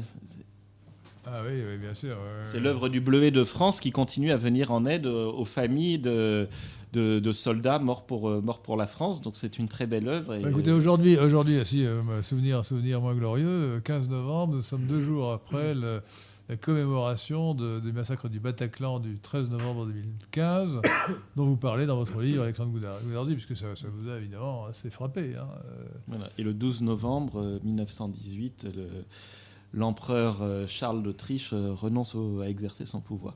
Enfin, je préfère parler, parler, du 11 novembre, qui concerne mieux plus la France que, que le 12 novembre. Louis-Ferdinand demande quel est l'avenir et la démographie des chrétiens en Turquie? Ils sont très peu nombreux. Epsilon, ils auraient été éliminés. Voilà, et ça continue, et ça a continué pendant tout le XXe siècle sous le régime euh, kémaliste. Il y a eu peut-être une petite amélioration dans les années 2000 au début du régime actuel. Et euh, de nouveau, les, de nouveau ça, ça, continue, des expropriations, des persécutions juridiques incessantes. Chers auditeurs, euh, la Turquie est un cas très intéressant du grand remplacement. La, Turquie qui occupe l'Anatolie, plus un, bout de Turquie d'Europe, euh, ne connaissait pas le moindre Turc, il n'y avait pas le moindre Turc en l'an 1000. C'était Byzance, c'était une possession byzantine. C'était peuplé de, de, populations. Euh, mais est-ce que, est que, maintenant, ethniquement, ce sont des Turcs ou ce ne sont pas les, la plupart des habitants d'origine qui se sont turcisés euh, pour appartenir aux élites ottomanes? Les deux, en général. les, deux, en général. Alors, du point de vue génétique, la part de sang profond. Les, les, Turcs à l'origine, il faut lire l'histoire des Turcs de Parce qu'ils n'ont pas un faciès turc. Les, Turcs à l'origine, c'était euh, une population mongoloïde comme les Chinois, hein, race mongoloïde mais en allant vers l'ouest, ils sont partis il y a 2000 ans, hein, en vers l'ouest, ils ont euh, fait systématiquement du grand emplacement par la technique consistant à, tuer les hommes et garder les femmes et les enfants. Euh, ce qui fait qu'en allant vers l'ouest de plus en plus, ils sont de plus en plus métissés. Donc si vous prenez les, différents peuples turcs, il y a actuellement 5 ou, ou 6 euh, États turcs. Hein. Il y a la Turquie ottomane, capitale Ankara, l'Azerbaïdjan, euh, le Turkménistan, l'Ouzbékistan, le Kazakhstan, le Kirghizistan. Et puis il faut ajouter, euh, en dehors des Tatars de, Russie, il faut ajouter les, les, Ouïghours de Chine. Non, les, les, les, Tadjiks sont des Iraniens. Les Tadjiks sont les Ouïghours de Chine, peut-être. Grave erreur. et, il faut ajouter les, Ouïghours du Xinjiang, qui sont d'ailleurs. Euh, oui, je veux dire un mot sur les Ouïghours, peut-être, ça nous éloigne un peu du sujet, mais bon. et, et, et puis les Azéris d'Iran. Euh, autour de Tabriz, qui sont des millions, hein, ils sont très nombreux. Pas mal d'ethnies euh, turques aussi euh, dans le nord de l'Afghanistan. Oui, alors il y a effectivement des, ethnies, turques, ben, des Ouzbeks en fait dans le nord de l'Afghanistan mmh. principalement. En tout cas, donc ça fait beaucoup de Turcs. Il faut savoir que les Turcs ayant été remplacés par les Mongols dans leur foyer d'origine, qui était l'ouest de la Mongolie actuelle ou le, juste le sud de la Sibérie au nord de la Mongolie, tous les pays actuellement occupés par des Turcs étaient, étaient peuplés auparavant par des Indo-Européens, des Arias, qui ont été remplacés par des Turcs. Et euh, la technique de remplacement consistant à exterminer les hommes et à prendre les femmes euh, fait que. Et en regardant les enfants, comme les enfants des femmes, hein, fait que bien, ils se sont de plus en plus. Alors c'est un peu plus complexe que ça, puisqu'il y a en Turquie actuelle des Rouméliens. Ce qu'on appelle les Rouméliens, ce sont des gens qui se sont turquifiés dans les Balkans donc, euh, voilà, qui étaient des, Grecs ou des Serbes, des, voilà, et, qui, après l'effondrement de l'Empire ottoman, sont, se sont, sont revenus en Turquie. et en Bosnie, les, ce qu'on appelle les musulmans de Bosnie, en fait, ce sont des Serbes qui sont, sont convertis. Qui sont convertis. Mais ils sont, et qui, en fait, étaient des, du coup, des, supports, des, des supports, des soutiens de, de l'Empire. Ce ne sont pas des ils ne parlent pas turc, ils, sont, ils ont gardé leur langue serbo-croate. Euh, moi, je vous parle de ceux de, Turcs. je ne sais plus comment. Ce sont les Pomaks, euh, les Pomaks qui sont des Turcs de, Bulgarie. eux sont restés, sont restés en Bulgarie, enfin, en tout cas, euh, au moins une partie d'entre eux. Mais donc, une grande partie de la population, dont d'ailleurs Mustafa Kemal, n'étaient pas des Turcs d'origine, mais des, des, Rouméliens, c'est-à-dire des, populations des Balkans turquifiées. Et aujourd'hui, donc, le, le, fond, dans le fond, dans, dans le sang des, Turcs, de, Turcs, des Turcs ottomanes, il y a 15% environ de sang mongoloïde et tout le reste, c'est du sang euh, caucasoïde. Voilà. Donc ils sont, euh, d'ailleurs, ça se voit bien à leur trait. Ils sont Donc soit des Grecs, soit des, des Balkaniques. Alors bon, euh, je, vous des Arméniens. en, termes de fonds génétiques, il y a 20% qui correspondent aux, Anatoliens du néolithique tardif, qui, qui, ont donné 40% du sang français. Hein, voilà. Donc bon, enfin, c'est de la. Hein, donc, ça nous éloigne du sujet des chrétiens d'Orient. Alors, les, chrétiens d'Orient, revenons-y. Est-ce que vous avez une question sur les chrétiens d'Orient? Il y en a beaucoup, je le retrouve. en tout cas, au passage, une question de Pierre-Luc Alibert. La superclasse mondiale œuvre-t-elle contre l'association? Moins, euh, voire pas de soutien par rapport aux autres ONG, par exemple. écoutez, nous avons eu les honneurs, euh, nous avons eu les honneurs d'une enquête de Mediapart qui a duré à peu près un an. Ah, les honneurs, c'est une euh, antiphrase. Voilà, je crois qu'il y a trois articles, au total 52 ou 54 pages, qui étaient financés par une fondation issue, c'était marqué de l'Open Society Foundation, donc de George Soros. Donc nous, qui a payé trois journalistes pendant un an pour enquêter sur nous. Donc euh, voilà, nous avons eu les honneurs. Alors c'est la preuve que vous avez une association excellente, que quand on est l'ennemi, quand on est ciblé par George Soros et son Open Society, euh, son Open Society Foundation, sa fondation de la société ouverte, qui est la quintessence du cosmopolitisme de la superclasse mondiale, eh bien on sait qu'on défend le bon, le bien et le vrai. Voilà. C'est une preuve. Et qu'on le fait avec talent et courage. Donc je crois que vraiment, euh, les auditeurs de Radio Athéna, qui en général sont plutôt anti-cosmopolites, euh, doivent comprendre la valeur de votre association au simple fait que vous ayez de tels ennemis. Et d'ailleurs, j'en profite pour inviter les auditeurs de Radio Athéna euh, qui n'hésitent pas, s'ils sont en bonne santé et physique et mentale à nous rejoindre comme euh, bénévoles euh, au Proche-Orient. Ils sont, les, ils sont hein. les, bienvenus et c'est aussi l'occasion d'aller découvrir d'autres pays, d'autres cultures, mais dans une ambiance justement non cosmopolite et une ambiance respectueuse des, des, patries dans lesquelles nous travaillons, des identités, etc. Donc c'est aussi un peu une autre façon d'aller d'exercer la charité, puisque hélas, souvent, c'est un peu monopolisé par des associations avec un état d'esprit plus cosmopolite. Alors, chers amis auditeurs de Radio Athéna, chers amis de la résistance française, de la réaction républicaine, euh, vous savez que l'Occident est chrétien, notre, la, France la France est chrétienne, dans son identité nationale, euh, elle appartient à la civilisation occidentale et l'Occident est une civilisation chrétienne. Donc nous avons euh, un sentiment nécessaire d'affection et de solidarité avec les chrétiens d'Orient. Et quelles que fussent les difficultés ou les, les bisbis ou les graves querelles que nous avions eues autrefois avec eux, nous qui sommes des chrétiens euh, romains, occidentaux, nous devons aujourd'hui nous considérer comme totalement solidaires parce qu'ils maintiennent, d'ailleurs certains sont, d'ailleurs des, uniates, hein, des, catholiques, euh, mais ils maintiennent la flamme du christianisme dans un pays, dans des pays euh, qui sont ravagés par la guerre civile et euh, ils subissent la persécution. Donc notre devoir d'occidentaux, de français, de chrétiens, si on est chrétien, même notre devoir d'occidentaux et de, français, si on n'est pas chrétien, c'est de non seulement de, voir avec sympathie l'action courageuse, talenteuse, remarquable de ce chrétien d'Orient et de ces euh, talentueux et courageux responsables comme euh, Alexandre Gouzarty et Benjamin Blanchard. il faut les soutenir, les aider, faire connaître leur œuvre de toutes les manières possibles.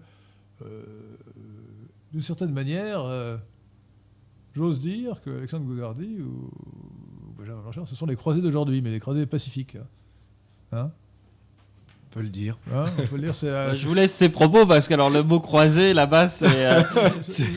vive, les croisés. Si, D'ailleurs, je, vous signale que si vous avez lu le livre d'Alexandre Goudardi, vous, vous, devriez voir qu'il se réfère favorablement aux croisades, le crack des chevaliers, etc. Bien sûr. Les, croisades, c'est une immense aventure, une immense aventure.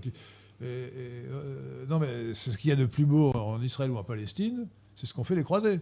Hein euh, les juifs, les juifs n'ont pas fait une seule. Mais vous savez comme moi que l'enseignement de l'histoire, euh, où que nous soyons, que nous soyons en France ou en, Syrie ou en Irak, est, souvent très partial et, très, sont et très orienté. Et hélas, les, personnes avec qui nous travaillons là-bas ont du mal à comprendre ce que vous dites. Et... Vive Godefroy de Bouillon, les croisades sont des plus, grandes, des plus belles pages de l'aventure humaine et certainement de l'aventure occidentale, de l'aventure française. C'était d'ailleurs les, croisés, c'était des francs, comme on disait, c'était des Français pour l'essentiel. Hein. Il y avait quelques chevaliers teutoniques, mais c'était des Français. Donc soyons fiers en tant que Français, soyons fiers des croisades. Vive Urbain, II, j'espère qu'un jour on canonisera Urbain, II, qui est le pape qui en 1095 ou 1098 a lancé la première croisade. Fin du XIe siècle, donc c'est en fait c'est le début de notre civilisation occidentale. Voilà, ils sont surtout occupés à, tous se canoniser les uns après les autres, mais les, actuels. C'est scandaleux. bon. voilà, merci, merci chers auditeurs de Radio Athéna. N'oubliez pas de faire un don à Radio Athéna. Après, ensuite, vous pourrez faire un don à SOS Chrétien d'Orient. Merci Pierre de Tirmont. Merci Alexandre Goudarzi. Merci Benjamin Blanchard. Vive, vive, euh, les chrétiens d'Orient. Merci Henri de Lesquin. Merci Henri de Lesquin. Vive les chrétiens d'Orient. Et comprenez ce que ça veut dire, vive. Qu'ils vivent. Euh, vive les chrétiens d'Orient et euh, vive Alexandre Goudarzi. achetez, lisez. Guerrier de la paix, vous verrez, ça se lit très facilement, c'est passionnant. Édition du Rocher, Alexandre Goudarzi, Guerrier de la paix. Merci beaucoup. Merci.